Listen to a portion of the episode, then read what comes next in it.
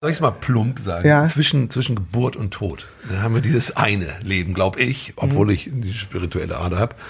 Und ähm, da geht es schon auch darum, wie intensiv und wie lebendig dieses Leben ist, finde ich. Das ist ein Ziel. Mhm. Und, ähm, und Intimität und Einlassung und Ängste überwinden, jetzt nicht unbedingt bei Spinnen, aber vor allem bei Intimität, bedeutet wirklich das Leben anders Ja. zu schmecken. Ich glaube, wir neigen aber in diesem Bild vom intensiven Leben, das wir zulassen müssen und in der Angst davor, in diesem einen Leben irgendetwas zu verpassen, neigen wir dazu, alles, was angstbehaftet ist, sofort zu äh, stigmatisieren und, äh, und als, als, als Krankheit zu, zu, zu verkennen. Ich finde Ängste auch in Ordnung und die, die Angst nicht loslassen zu können oder das Unvermögen loslassen zu können, ist, ist, wenn man sich dessen bewusst ist, auch okay. Man muss nicht immer loslassen. Muss in den richtigen Momenten muss man loslassen.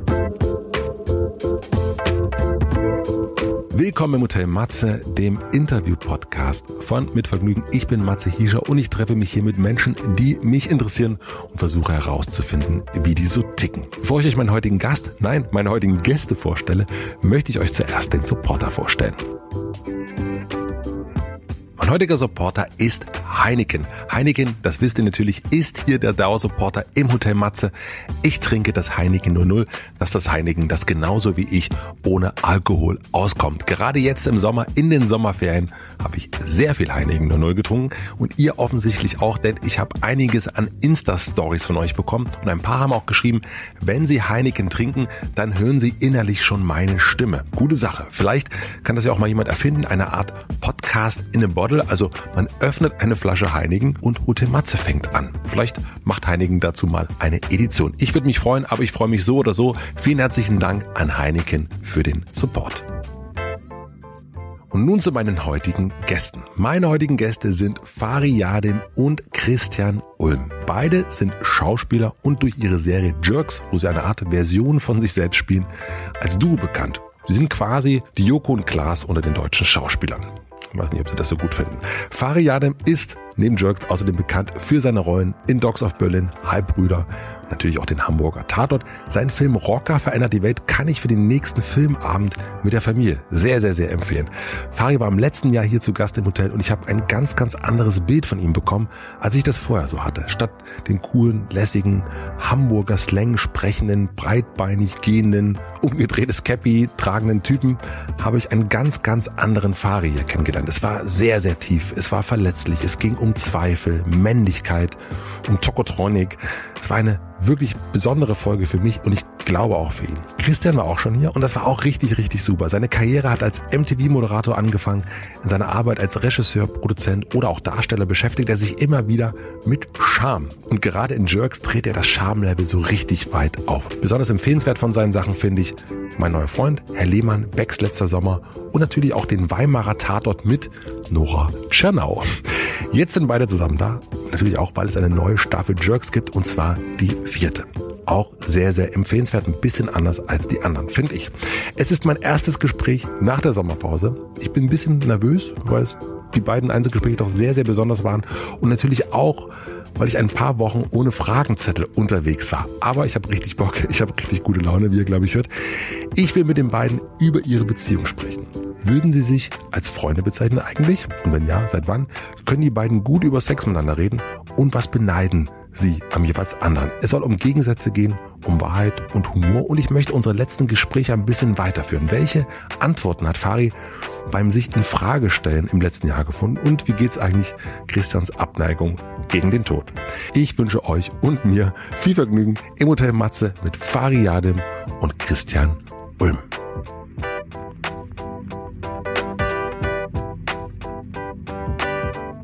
Sich selber vorstellen hat was ganz Unangenehmes. Ken- In, in allen? Runden, oder? Ja, eigentlich ja. Und bei mir passiert es manchmal, dass ich auf der Straße erkannt werde und Leute wissen aber nicht, wer ich bin. Und dann sagt am Supermarkt eine wildfremde Person, wer sind Sie nochmal? Sagen Sie mal schnell, sagen Sie mal schnell Ihren Namen. Und es ist, es, es ist so unangenehm zu sagen, ich heiße, so sagen, Woher wie ich, ich Sie? heiße. In, ja. Und wo haben Sie überall mitgespielt? Das heißt, du sollst am Supermarkt an der Kasse dich vorstellen mit vollständigem Namen und auch noch deine, deine Karriere äh, darlegen. Und ich habe das schon teilweise gemacht. Und Ja, dann fange ich so an und sage, nee, nee. Und dann nicken die, so, nee, daher nicht, nee, nee. Nee, und ich ratter meine Filme runter. Tatort? Nee, ach nee, Tat, Til Schweiger? Ja, Til Schweiger sagt mir was. Oh Gott.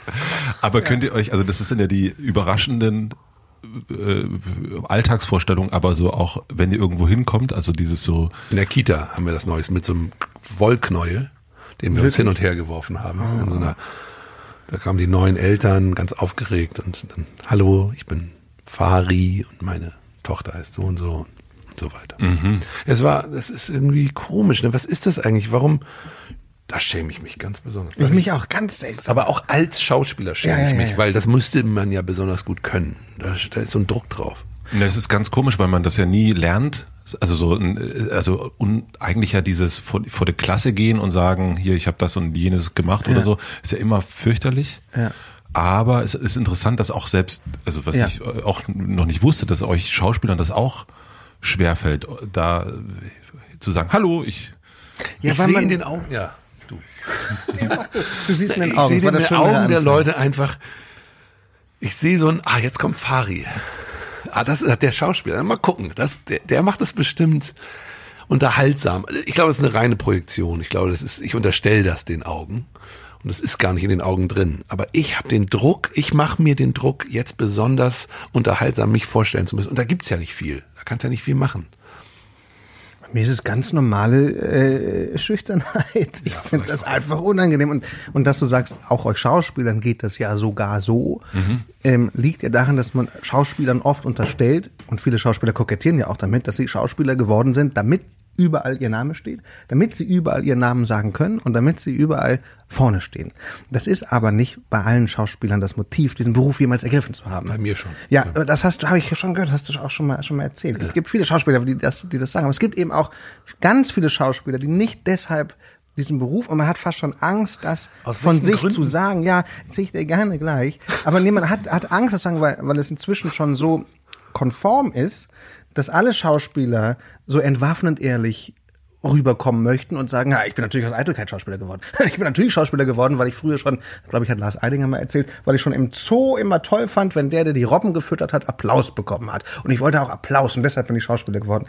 Ich bin wirklich nicht deshalb Schauspieler geworden. Ich, Warum bist du Schauspieler geworden? weil ich das total spannend, weil ich mich gern kostümiert habe als Kind weil ich, und weil ich wirklich diesem alten blöden Klischeesatz anheimfalle, dass ich total Spaß habe, in andere Welten einzutauchen, so ätzend das klingt und ich Spaß daran habe, da was zu basteln, da so einen Film herzustellen und dann ist der Film hinterher gebastelt, stellt man ihn so hin und hat das so gemacht. Also glaub ich dir. natürlich will man immer Anerkennung, aber jeder Arzt freut sich, wenn in der Ärztezeitung steht, der hat super operiert. In jedem Beruf, jeder will Anerkennung für das, was er tut. Das ist vollkommen normal. Aber deshalb diese Anerkennung so bedeutsam für dich zu machen, dass du deshalb einen bestimmten Beruf ergreifst, um am meisten Anerkennung zu bekommen, das, äh, das finde ich schräg. Also das war bei mir jedenfalls nicht der Fall. Aber ich würde gern sagen, dass es auch bei mir der Fall war, weil das so entwaffnend ehrlich wäre, wenn ich jetzt sagen würde, ich bin auch ein scheiß eitler Typ. Man nimmt natürlich dir ab, will ich du brauchst, beißen. brauchst du ja, nicht. okay, man nimmt dir, man nimmt's dir ab. Ja, da muss ich wirklich sagen. Ich, ich nehme es dir ab. Aber da bist du halt, bist du halt auch selten. Glaube ich seltener nicht. Fall. Nein, ich glaube, dass es ganz viele Schauspieler gibt, außer dir und Lars Eidinger, die äh, Das kann natürlich sein, dass ich die Welt wirklich so sehe, wie ich sie selbst empfinde. ja und ich glaub's dir auch nicht ganz. Wirklich? Wie? Ja, ich glaub- Moment, ich glaub- ich Moment, glaub- was glaubst du ihm nicht? Ich glaube, Farid, nicht, dass er ausschließlich oder hauptsächlich aus Geltungsdrang oder aus Sehnsucht nach Anerkennung Schauspieler geworden Oh ist. Gott, das wäre so ich schön, wenn du- Ich wenn glaube, du dass du dir das selber in deiner, in deiner, in deinem Zwang selbst kritisch zu sein, Mhm. dir erstmal selber das schlechtmöglichste Motiv unterstellst, weil du dir Mhm. nicht zugestehen willst, dass du eigentlich aus hehren Motiven heraus Schauspieler geworden bist, nämlich auch, weil du so leidenschaftlich wie wir Jerks drehen und so wie du hinterher über den Schnitt sprichst und, und wie du willst, dass das Werk glänzt. Da gut geht's nicht um dich. Nein, da geht's dir um das Werk. Du willst das Naja, du ich- hast, also wir haben nur einen Trailer gesprochen neulich. Da war dir total wichtig, da- und hat Fari vollkommen recht, ist mir Riesenlapsus passiert. Ich habe in einem Trailer eine Szene verraten, die, die echt wichtig ist. Ich habe eigentlich eine Szene gespoilert. Und Fari schrieb mir eine SMS, wieso ist das da drin? Und ich war total erwischt. Und da geht's dir ja nicht um dich, da geht's dir darum, dass unsere Serie vernünftig verkauft wird, ohne Fehler, dass man nichts verrät, dass die Leute Spaß dran haben.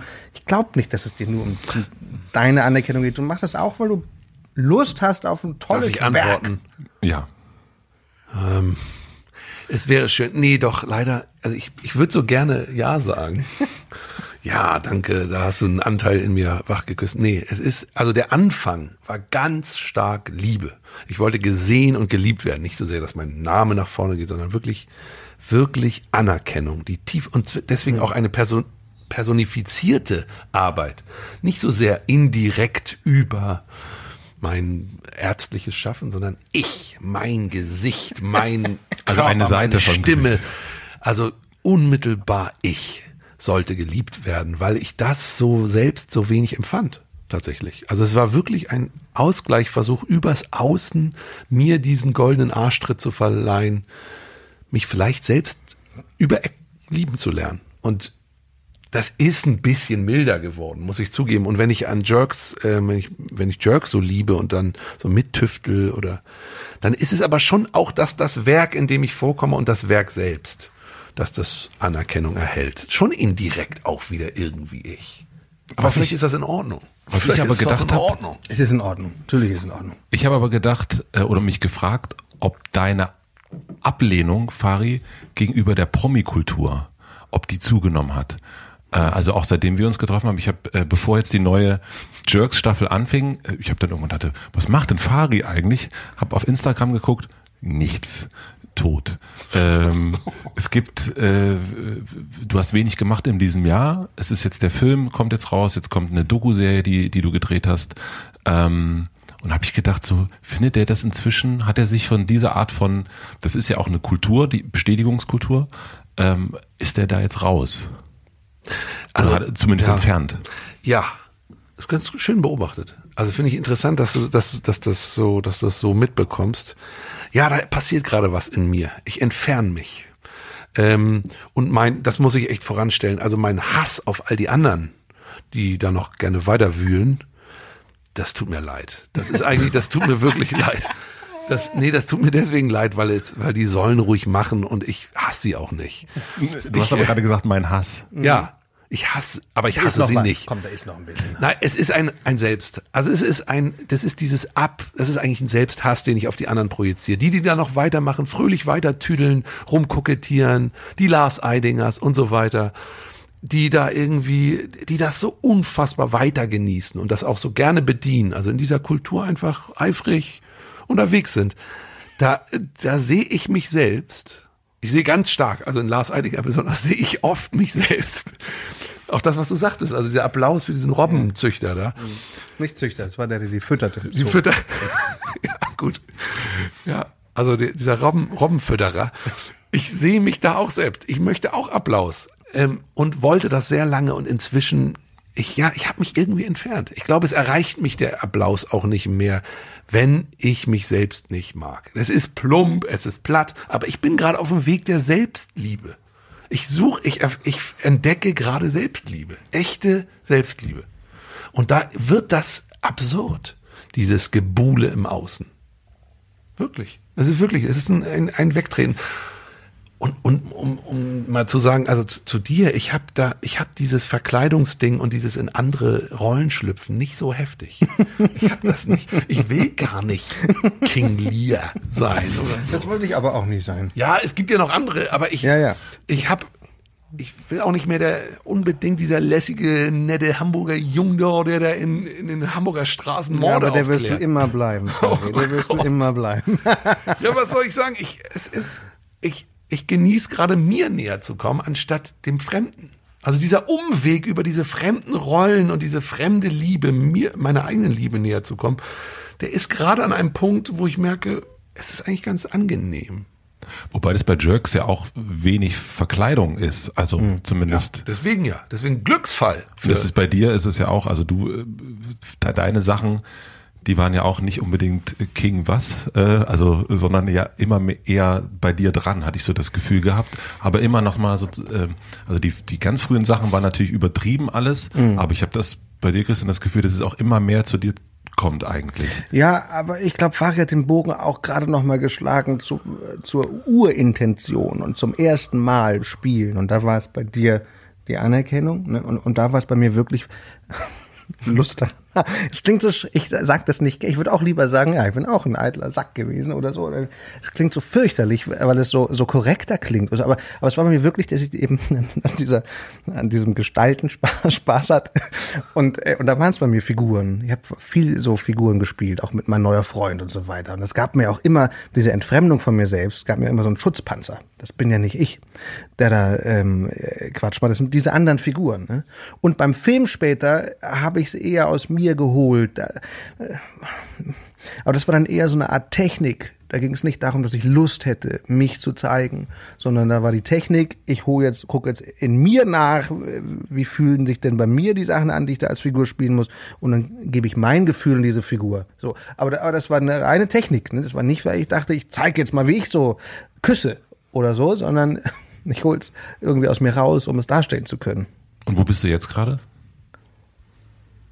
Also hier, aber äh, Ja. äh, äh, in, in deiner Reise, wenn, wenn, das, wenn das mal so angefangen hat, also mit dem technisch das aus dir rauszuholen und jetzt, und äh, ne, bei Fari war es am Anfang der Applaus und Mhm. hat sich jetzt verändert, und, äh, direkt ins Innen gehen und nicht über den Umweg vom Außen. Ich bin noch längst nicht angekommen, das Ja. muss ich mal zwischen Doch, du bist angekommen. Erleuchtet. Ich sitze hier erleuchtet. Es ist eigentlich immer noch so. Ich, ähm, also ich, ich hole kein Glück aus Anerkennung. Das, also schon, ja, also schon aus Anerkennung. Interessanterweise, da gab's, das war bei dir. Hier, hier saß mal Heinz Strunk. Ja. Den habe ich gehört. Und Heinz Strunk sagte, er hat nie wieder, und das konnte ich so gut nachfühlen, so ein Glück der Anerkennung empfunden, wie als er zum allerersten Mal ein Tape fünf Freunden vorgespielt hat oder ein paar Leuten in seiner WG. Da hat er sein allererstes Hörspiel gemacht und hat das vorgespielt und die Leute sind am Boden gelegen. Fünf ihm nahestehende, wichtige Menschen fanden das fantastisch.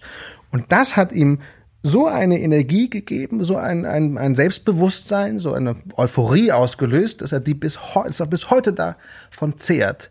Und keine ausverkaufte Halle, keine Potenzierung dieser fünf Menschen auf 5.000, 50.000, 500.000 hat es jemals geschafft, dieses Gefühl der Anfangseuphorie, als die fünf Leute sich totgelacht haben, zu überflügeln. Und, ähm, und, und das konnte ich so gut nachfühlen. Bei, bei mir ist es ähnlich, wenn Leute, die mir wichtig sind, sich Jerks angucken zum Beispiel oder Leute, von denen ich viel halte oder deren Meinung mir irgendetwas bedeutet, dann erfüllt mich das tatsächlich mit Glück. Aber wenn das jetzt auf ähm, äh, Join hat es ja äh, noch nie hat was, was ich sozusagen selbst gemacht habe, so hohe Abrufzahlen gehabt wie, wie gerade Jerks. Aber das, das nehme ich so wahr und sage, ah, das ist ja toll, aber das erfüllt mich wirklich null. Sondern die, die fünf, sechs, sieben, acht Leute, die sagen, ich habe am Boden, ich habe die ganze Nacht Jerks geguckt, das war fantastisch, das äh, erfüllt mich so. Also ich habe tatsächlich dieses ähm, Anerkennung in der Masse, äh, Mainstream, breites Publikum, äh, auch die vielen Zuschauer im Tatort, die haben mich nicht, die haben mich nie Es berührt. kann nicht ja. erfüllen. Ja, Das aber Wort das ist, ist ja die Suche am Anfang. Ja, am Bei Anfang. dir zum Beispiel, da stehe ich. Ganz viele Leute müssen mich geil finden. Und dann kommst du da Das an kommst und du dann an, merkst du, ja. oh, ist gar nicht. Da, da bleibt was bodenlos, irgendwie ein Fass ohne, das ist wirklich ein Fass ohne Boden. Du wirfst rein und, und wenn du dann irgendwann an diesen Punkt der Erkenntnis kommst, deswegen sind Freunde, sind ja im Grunde auch nur das Symbol für eine sehr naheliegende Liebe. Und, und je näher du deiner Selbstliebe kommst, desto eher füllt sich da, glaube ich, auch was. Und Freunde haben, glaube ich, diese, weil sie einem schon so nah sind. Da ist ja so ein seelischer Abgleich. Sonst würde man sich nicht so nah sein. Und dann, ja, dann können wir über was anderes reden. Ich möchte gerne noch weiter darüber reden. Also, Okay. okay. nee, können wir gerne. Also, ich wusste nicht mehr genau, was ich sagen wollte. Ich glaube, ich hatte Wir es kommen schon bestimmt nochmal dahin. Aber würdet ihr sagen, dass ihr Freunde seid? ja, also äh, Fari wahrscheinlich nicht, aber ich würde das schon sagen. Du Ehrlich guckst- jetzt. du guckst aber ganz weg. Ehrlich. Jetzt ganz Mal ehrlich. Ganz, ganz ehrlich, was du dafür. Ja, ich habe ich hab, ich hab ganz, ich hab ganz oft aus Witz zu Fari immer gesagt, ich verpacke oft Dinge, die ich ernst meine, in Witze. ich weiß nicht, wie wir darauf kamen. Ganz oft, Fari, würdest du, wenn ich, wenn ich so in Drehpausen, wenn ich Leid hätte, meine Frau schmeißt mich raus oder es ist irgendwie ist richtig schade, ich habe auch keine Bleibe mehr und ich klingel bei dir an der Tür und sag, Fari, kann ich, kann ich bei dir wohnen? Würdest du mich reinlassen? Und du hast jetzt mal eine andere Antwort gegeben, so, ja oder nee, auf keinen Fall und so. Aber ich mochte für die Vorstellung. gesagt, auf keinen Ich mochte Doch, irgendwann hast du auch mal gesagt, Ja, okay, meinetwegen. Ja. Ich mochte aber die Vorstellung, in diesem Scherz bei Farid zu klingeln, äh, wenn es mir schlecht geht. Nur, in der, nur ich würde es wahrscheinlich auch nie machen, weil wenn es mir schlecht geht, ziehe ich mich noch mehr zurück, klinge ich bei niemandem. Aber, aber die Vorstellung mochte ich. Insofern würde ich sagen, ja. Und ich habe mit Fari auch viel mehr zu tun als er mit mir, weil ich diese 500 Stunden äh, Material, die wir da gedreht haben, ja acht Monate, also diesmal acht Monate geschnitten habe und ich sehe den jeden Tag. Und ich sehe ihn dadurch, dass die Kamera immer weiterläuft, auch in all seinen Launen und in allen Temperaturen. Ja, und verstehe auch manchmal Sachen, die ich am Set nicht verstanden habe. Und verstehe ich, warum man da jetzt so und so. Und bin, man lernt ihn so kennen, dass ich echt das Gefühl habe, der ist eh die ganze Zeit da. Und das, da entsteht bei mir tatsächlich ein, ein, ein Gefühl von äh, Freundschaft. Ich bin allerdings grundsätzlich nicht so gut im Pflegen von Freunden. Also ich rufe oft nicht an und so weiter, aber Faria auch nicht. Also ja, wir sind gute Freunde. Es geht mir auch so. Ich, Christian ist mein Freund. Ich, also, ich würde, würde sagen, dass wir Freunde sind. Er schickt mir immer äh, Hi, Hi-Bilder. Hi-Bilder. Das ist so unser Undock-Moment. Wenn, wenn wir lange nichts gehört haben, dann so ein springender Hai oder so. Aber wenn, wenn du ihn nicht anrufen würdest, wenn es dir schlecht geht, Christian, und wenn du, Fari, Wenn es ihm schlecht geht, dann würde ich bei ihm klingen. Dann würdest Er ja muss wissen, nicht bei mir Du würdest ja klingen. nicht wissen, dass es mir schlecht Natürlich weiß ich, Du spürst das über die Entfernung, na gut. Wenn, wenn da keine Hai-Bilder mehr kommen, dann würde ich irgendwann klingeln. gab es schon Momente, wo ihr füreinander da sein musstet? Also dieses freundschaftlich, ich muss für meinen Freund da sein? Es gab einen Moment, den ich nicht vergesse. Und es ist schon interessant. Ich will, will ihn nicht zu sehr ausführen, weil er in so einen privaten Bereich reintickert. Aber es gab eine Situation, da musste ich ähm, ganz schnell reagieren und vom Set weg. Und da gab es einen privaten Unfall, sag ich mal. Ähm, und da habe ich eine enorme, und das ist gar nicht so leicht, vom Set wegzugehen. Das ist ein ganz schöner Aufwand, so einen Drehtag zu organisieren. Viele Menschen hängen ab, da geht viel Geld flöten, wenn man das mal eben umschmeißt. Also es ist ein enormer Druck, auch anwesend sein zu müssen. Also das überlegt man sich sehr genau. Da geht man nicht beim ersten Schnupfen, sag ich mal. Und ähm, und auch viel später nicht. Aber das war so ein Moment, da musste ich weg. Und da war sein Support, seine, seine Unterstützung unmittelbar. Also da hat er sich auch verändert von dem freundlichen Regisseur zu einem wirklichen Freund. Da warst du plötzlich unglaublich verlässlich anwesend und hast mich darin bestärkt, loszudüsen, hast mir auch den Rücken gestärkt, dass es überhaupt kein Problem ist und so und gesagt, ab dafür und und das war so interessant. Ich habe einerseits gespürt, dass das Thema für dich selbst genauso wäre. Also das war so ein, so ein familiäres Thema, bei dem du selbst auch so eine Dringlichkeit empfunden hättest für dich. Aber du hast mir das auch und dieses diese Verlässlichkeit in dieser kleineren Notsituation, die die spüre ich bis heute. Dieses Gesicht, Schön. dass es, wenn es wirklich darauf ankommt, dass jemand dann da ist. Es ist pathetisch ein bisschen, aber das habe ich nicht vergessen. Wann war das? Erinnerst du dich? Ja, ich erinnere mich, klar. ja, klar erinnere mich dran. Das Wann, war, wann war das? Das war in der ersten, nee, in der Dritte zweiten. oder zweite? Zweite, zweite Warte Staffel. mal, wir waren, ja, zweite Staffel, genau. Zweite Staffel. Storch. 2017 war Storch, das. ne? Storch. Wir haben die Ja. Storchen-Szene gedreht vor den, vom Elternhaus von, Genau. von meiner Figur. Hm. Arbeitet ihr so gern miteinander, weil ihr euch überrascht oder weil ihr euch nicht mehr überrascht? Ja, das ist eine spannende Frage. Das ist wirklich eine spannende Frage. Das, ist ganz schön, also, ja. ich glaube, es gibt eine Art Zuverlässigkeit im Überraschtwerden. Ich weiß einfach, da wird was kommen, auf das werde ich nicht gefasst sein. Und das, und, und diese, und, und das stellt sich auch immer wieder ein. Fari ist niemand, der immer denselben Witz macht. Er denkt, Wirklich äh, nicht? nee, nee. Kommt mir tust so ähnlich nicht. Ich weiß, ich weiß, in deiner Welt bist du da auch, kannst du auch das nicht. Aber So schön, ich hätte so gerne den Blick auf mich, aus Ja. deinen Augen. Gott. Nein, da kommt immer was, immer was Neues und sei es eine neue Regung. Und selbst die gewohnten Regungen, auf die freue ich mich auch. Also die habe ich zum Beispiel beim, beim, beim Schreiben, beim Vorbereiten, ja, im Kopf, dass ich ungefähr weiß. Und das ist so spannend, dass Fari oft ähm, das, was ich mir vorstelle, äh, an Sound, wie er wohl klingt, dass er das oft nicht nachvollziehen kann. Da sagt, das kann ich doch nicht spielen. Das ist doch und ich habe gesagt, natürlich, so redest du doch. Nein, das kann ich doch nicht. Und so, ich weiß, weißt du, wollen wir das erzählen? Diese eine Szene im Zoo, dieses Zoo-Time. Ja, Es gibt, erzählen. gibt, eine, gibt, gibt eine Szene, da will Fari Mädchen in den Zoo ausführen und wir sind in der Disco und ich schrieb, stellte mir beim Schreiben so vor, dass Fari dann irgendwann den Schlüssel vom Zoo hebt und so ruft, Leute, Zoo-Time! So Fari-mäßig. Und Fari kam null da rein. Und ich wunderte mich, aber wieso, das, so bist du doch. Du sagst doch Zoo-Time! Und Fari, wie soll ich das, das ist ja furchtbar, wie soll ich das? Und so, du hattest da äh, Schwierigkeiten, dieser Idee zu folgen. Und für mich war das aber... Skippe ich beim Gucken. Ja, und für mich war das, aber das so ist doch Fari. Und Das ist, das ist sehr, sehr interessant. Und da hat mich eben überrascht, dass er sich selber gar nicht so sah wie jemand, der Leute Zootime ruft. Also das, wenn ich das richtig verstanden habe, du bist Vorhersehbar, unvorhersehbar. und wie ist es für dich? also ich, ohne jetzt wieder zu, zu schmalzig zu werden, aber das ist, liegt einfach in meiner Natur. Ich bin, äh, ich bin eigentlich oft schmalzig, wird mir in letzter Zeit äh, häufiger mal bewusst. Ist egal, ich bin, äh, stehe ich zu. Nee, ich bin, ähm, ich bin richtiger Fan von Christian Ulm. Das ist echt krass. Also nee, ich, ich glaube, ich halte den für, ähm, auch wenn er jetzt hier in der Nähe sitzt, um, für ge wirklich genial.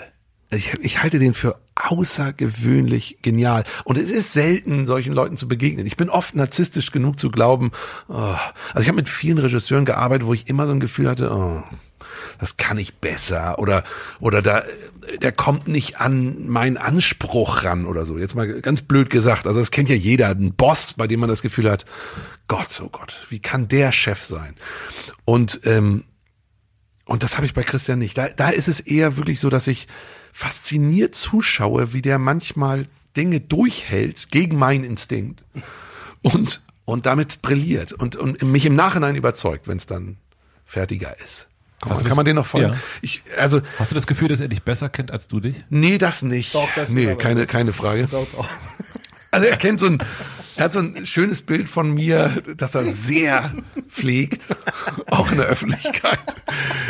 Ich, also ich sag mal so, es gibt noch Anteile, ähm, die ich mit ihm auch nicht teile. Und deswegen unsere Echt? Freundschaft. Welche, denn, welche teilst du denn nicht mit mir? Ähm, boah, wie soll man die denn klassifizieren? Aber ich kenne die. Also es gibt jetzt nicht plötzlich, dass ich irgendwo hinkomme und dann bist du irgendwo in, ich einer Kneipe und bist ein ganz anderer Typ und ich komme gar nicht an dich. Ha, wir hatten mal eine interessante, ja. interessante Begegnung. Oh.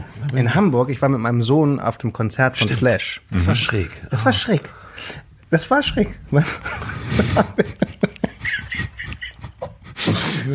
Ja, ja. Ich, ich gebe ihm gerade Signale. Es halt, nee, es war halt eine Zufallsbegegnung. Wir kamen von einem Konzert und ich war zufällig. Ich habe Angst. Nein, es, es, möchte ich einfach nur bis zu einem gewissen ja, Grad ja. verfolgen. Ja, Faden. genau. Und, und, das war, und das war so, dass Farin nicht darauf vorbereitet war, mich und meinen Sohn zu sehen. Und wir hatten, ja. und wir hatten da, obwohl wir. Oh, das war komisch. Das war seltsam. Und, und das war wie so ein Blick hinter die Kulisse.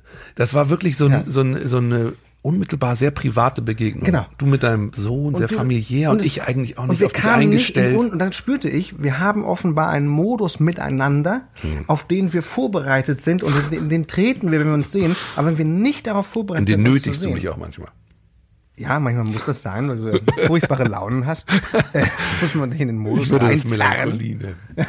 Und da sind wir, das ist der Anteil. Ich habe so eine melancholische und manchmal, ach, ich will das jetzt, ich, auch wenn es sehr besetzt ist, spirituelle Ader.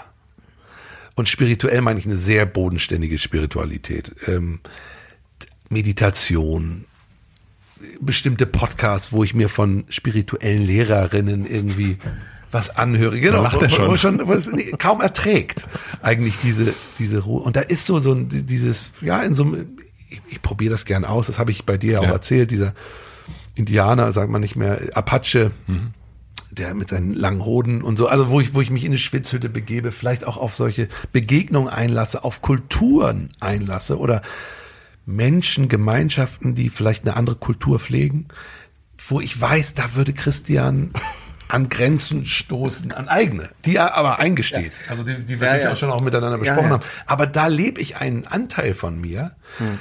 den ich mit dir in Kontakt nicht hinkriege, ja, da werde ich zu, zu, oft ins Lächerliche gezogen. Und das war so bei Den dieser, schütze ich. Bei, um das zu enden und den Bogen zu machen, bei dieser Begegnung war das nämlich so, als würde ich dich gerade in der Meditation aufwecken.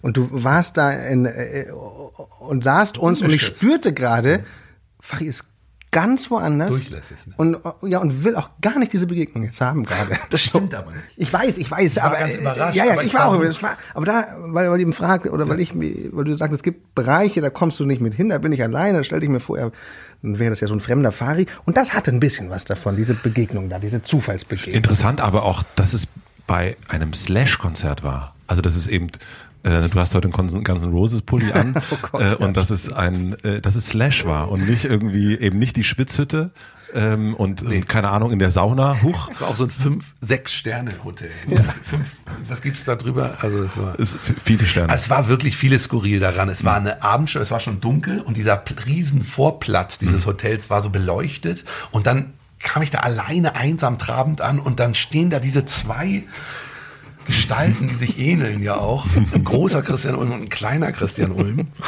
Und das war, es fehlte nur noch der Nebel irgendwie. Wirklich, also es war, es war auch eine einfach absurde Situation. Jemand in Hamburg, Entschuldige, das hatte ich verschluckt. Es war einfach auch noch. wirklich mystisch. Also es war wirklich ein mystischer Moment. Und was mich wahnsinnig inspiriert hat, für mögliche Szenen Fari und Kinder. Mein Sohn ist zu dem Zeitpunkt, wie alt war der? Da war, glaube ich, zwölf oder dreizehn und kam beseelt von diesem Konzert. Und er fand das richtig toll. So, und dann treffen wir Fari und Fari in seiner Not, diese Begegnung irgendwie seltsam zu finden, nicht, nicht zu wissen, was er jetzt sagen soll. Sagt er, und ihr wart bei Slash, oder was? Und mein Sohn so strahlend, ja. Meint, er hat sich Mühe gegeben, das 15. Konzert jetzt hier in Hamburg. Meint er, hat, meint ihr wirklich, er hat alles gegeben heute Abend? Und, und ja, und ich so, ja, Fari hat er gemacht, war ein tolles Konzert. Schönen Abend. Wieso steht da äh, so eine Papp, Pappfigur von Gwyneth Paltrow? Paltrow, ja. Paltrow. Paltrow. Peltroff. Paltrow. Paltrow. Äh, das ist, du bist der Erste, der es anspricht. Ist, ich also extra, damit, damit irgendjemand mal endlich darauf endlich schielt. Was sagt. Nee, aber Gwyneth es ist, Paltrow. Nein, es ist äh, interessant war äh, Heinz Strunk, der immer wieder so ich sah in seinem Gesicht, dass er immer wieder dahin guckte und, und es nicht verstanden hat, warum diese Figur da steht. es ist ein Geschenk von meiner Frau. Kam, das, kam das mit ihrer Kerzenkollektion als, als äh, hat die nicht so Kerzen? Die stellt doch Kerzen Die stellt Kerzen, Kerzen. Spermakerzen. Nee, Vagina. Vagina. Vagina. Vagina. Riecht nach ihrer Vagina. Oh, ja. Gottes Willen. Und äh, nee, ich weiß es nicht. Die hat es, äh, die hat es für mich bestellt. Und das ah. ist übrigens der Grund, solche Frauen wie Entschuldigung, ich wollte dich nicht Nein, bitte. Nee. nee. Nein. Oh Mann, okay, gut. Dann doch. Ich, ähm, nee, das sind solche Frauen, dass ich so eine, auch so eine Furcht habe vor dieser spirituellen Ader, weil die das so besetzen mit so einem esoterischen Bullshit und daraus auch noch so eine Marketing-Scheiße machen und ähm, und irgendwelche, weiß ich nicht, Ernährungsweisen anpreisen, die dann wahrscheinlich zum Tod führen. Äh, ist egal, ich übertreib's. Aber das ist auch der Grund, warum ich diese Ader so schütze, weil sie dem Zynismus auf Twitter und so ja auch so dankbar ausgeliefert ist ja, so schnell. Also es, äh, dieses ganze Verhauchte dort, das lädt ja ein, sich darüber lustig zu machen. Und das ist so ein Moment, den ich mit dir noch, noch ungern teile. Ich würde da gerne hin. Ich weiß, Auch du hast um mich mehrmals gefragt, du hast mich mehrmals gefragt, ob wir nicht zusammen mal da auf diese Insel fahren. Ja, das ist noch was anderes, genau so eine Gemeinschaft. Was hält dich von sowas ab? Also du, ich also du bist ja in eurer Zusammenarbeit auch, bist ja derjenige, der die Zusammenarbeit ja auch ein Stück weit kontrolliert. Ne? Also du mhm. bist äh, der Regisseur, du bist, du schneidest das dann, mhm. du wählst aus. Ich habe heute ge gelernt, dass Farid das noch gar nicht gesehen hat, was da am Ende bei rausgekommen ist. Immer noch nicht. Gestern habe ich den Link bekommen. Ja, hättest du gestern gucken können. ist sag mal. Und das stimmt. Ist das etwas, also so, äh, bra also brauchst du diese Kontrolle noch und willst eigentlich aber vielleicht auch dahin? Aber ihr seid euch da ja schon sehr gegensätzlich, was das betrifft. Also Fari, der so immer ja. weiter in so einem, ich, ich bin, ich lass los, ich lass baumeln. Mhm. Ähm, und du aber natürlich auch das Ironische so ein bisschen äh, und auch natürlich den Abstand und du weißt ja auch genau, du am Abend sitzt du oben in deiner mhm. Dachkammer und schneidest. schneidest. Ja, das kann sein dass das was mit Kontrolle zu tun hat, aber ich glaube, diese Nichtbereitschaft mit Fari auf die Insel zu fahren. Das ist jetzt ein ganz großes. Ja, ja, ja, ja, aber liegt, liegt in dem Fall da das, das Loslassen. Ich, ich habe so Schwierigkeiten mit fremden Leuten. Also ich meine jetzt, der geht ja wirklich in eine Gruppe mit fremden Menschen. Die sind ja ganz viele. Die sind aber wahnsinnig nah. Ja, ja, das ja, aber ja, ja, die werden einem dann nah und so, aber ich, ich brauche so lange, um Leuten nah zu werden. Und je mehr Leute an einem Ort sind, desto es potenziert sich. Also pro Person, die anwesend ist, mhm. potenziert sich mein, mein Hemmnis. Und es dauert etwas, bis ich warm geworden bin. Ich bin in, in Gruppen, äh, äh, das, das, das äh, flößt mir Respekt ein. Und, und dann meditieren habe ich ein paar Mal versucht und ich, ich kann dem sogar etwas abgewinnen. Am Ende bin ich immer noch zu ungeduldig. Ich, Aber versuchst du diesen, diesen direkteren Weg äh, herzustellen, also zu dir sozusagen, also äh, in den, also nicht den Blick oder die Kontrolle, was hat ja etwas Kontrollierendes, mhm. ähm, deine Position. Ja. ja. Und ähm, aber so versuchst du da zu sagen, ah, ich will eigentlich näher dem kommen, dass ich gar nicht immer auf der Gardinenstange oben sitze mhm. und, und, und, und sage, jetzt machen wir das Licht an, jetzt machen wir das Licht aus. Also für diese Insel ist es ja wenn du wirklich auf einer Insel mhm. bist und da weg, es ist ja wirklich was ganz anderes. Also es ist, das ja. ist eine große, große Tasse Tee, sag ich mal. Ich glaube, dass sich diese Kontrolllust ähm, aber wirklich nur auf die Arbeit an Jerks beschränkt. Ich habe nicht das Gefühl, dass wenn wir uns jetzt unabhängig vom Arbeitskosmos treffen würden, dass ich dann das Gefühl habe, so Farin, jetzt gehen wir aus der Kneipe raus und dann, also ich, ich glaube nicht, dass ich jetzt grundsätzlich jemand bin, der alles kontrollieren muss. Und, und, und was mich an Jerks ja auch eigentlich fasziniert, so sehr es stimmt, dass ich nachher im Schnitt sitze und, und die Takes aussuche, aber was mich ja eigentlich fasziniert, ist ja, dass wir ganz oft loslassen. Ist ja, dass wir eben nicht äh, zu jeder Zeit wissen, was passiert. Ist dass es keinen Text gibt, sondern dass, wir uns überraschen. Und je mehr wir uns überraschen, desto toller wird das, wird das Ding. Ich, natürlich ist das, ist das eine riesen mm, Schutzinstanz zu wissen, ich, ich kann am Schluss da oben aber sitzen und mir alles angucken und dann entscheide ich immer noch, was, was reinkommt und, und was nicht. Aber, aber trotzdem hat Loslassen mit Jokes auch ganz viel im Herstellungsprozess zu tun. Das definitiv. Du wolltest was sagen? Ja, ich wollte, also die, warum du nicht auf diese Insel kommst. Ich weiß nicht, wie weit ich das ausbreiten darf. Will ich auch gar nicht so äh, übergriffig werden. Unbedingt. Willst du vielleicht nur ganz Aber, kurz erklären, was es ist? Also nur so, dass man naja, es, nee, es gibt eine Gemeinschaft, es ist keine Insel. Äh, es fühlt sich an wie eine Insel, aber es ist einfach eine Gemeinschaft, die das Zusammenleben miteinander erforscht. Das ist eine also Kommune würde man früher sagen, also die leben zusammen in der Gemeinschaft und die laden in, zu bestimmten Zeiten auch ein, mehrere Leute. und dann wird da miteinander Gruppenarbeit und sowas gemacht und ausprobiert, Vorträge. Das ist, äh, da muss man gar nichts. Äh, aber die Kultur, die sie da pflegen, die ist spürbar. Und die lädt ein, vor allem mhm. die eigenen Panzer loszuwerden. Also ich merke, wie, wie ich entpanzere, während ich da bin. Das braucht drei, vier Tage. Durch die, durch das Angebot der Verletzlichkeit. Die Leute sind sich bewusst darüber, dass hier Verletzlichkeit erlaubt ist. Und das ist der Schlüssel, meiner Meinung nach. Du darfst berührbar sein. Und ich glaube, dass das übrigens auch die größte Hemmung ist. Nämlich das Gefühl, ich müsste da an eine berührbare Stelle von mir selbst, die ich zurückhalte aus Scham, aus Angst, mhm. aus einer, weiß ich nicht, Überforderung durch die Konfrontation mit diesem, mit dieser Empfindung. Ja. ja. Es ist jetzt Hosentaschenpsychologie, aber es ist, das spüre ich schon manchmal, die Hemmung, über ein, an eine bestimmte Emotion, bei einer bestimmten Emotion loszulassen, zumindest im Privaten mit dir. Das stimmt. So, ja. Das gestehst du mir aber auch ständig so ja, ja. ein. Und, ja. und dann, äh, da denke ich dann irgendwie, das muss man dann auch respektieren. Jeder hat sein eigenes Tempo und sein, weiß da schon auch genau, wie weit man sich selbst überfordern kann oder fordern kann. Und da, für mich ist es nur, ich habe ja die Erfahrung dieses Gemeinschaftscamps. Ich weiß, dass es auch jemanden wie mich, der sich auch viel schützt, einlädt, plötzlich sich zu öffnen. Und, mhm. und das ist gar nicht so sehr meins braucht, mein Mut, sondern dass die Kultur selbst es schafft. Und das finde ich spannend. Ja. Das, ich Deswegen bin ich da so, oh, ja, ja. kommt mit, alle Menschen, die ich liebe, möchte ich dahin mhm. zerren. Und ich, Nur mich nicht. Doch, aber ich lasse dir auch deinen Schutz. Also ich will, das wäre absurd.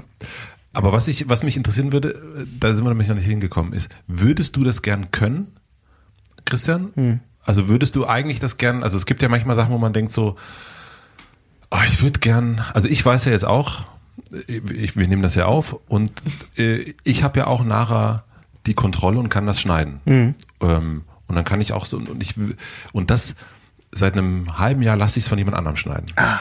Und es ist wirklich, mhm. was das fiel mir so schwer. Mhm. Und ich muss es aber immer okay. noch mal jetzt danach hören. Es ja. gibt ganz wenig Änderungen, aber es ist immer, und ich wünsche mir eigentlich, dass ich, ich wünsche mir sogar, dass wir das jetzt hier direkt veröffentlichen. Mhm. Das würde ich mir wünschen, dass ja. ich das könnte. Aber da bin ich noch nicht. Aber ich will gerne, denke ich so, ah, es wäre schon. Warum eigentlich? Warum eigentlich in die Öffentlichkeit? Warum treffen wir uns nicht auf einen Kaffee? Naja, Ferry.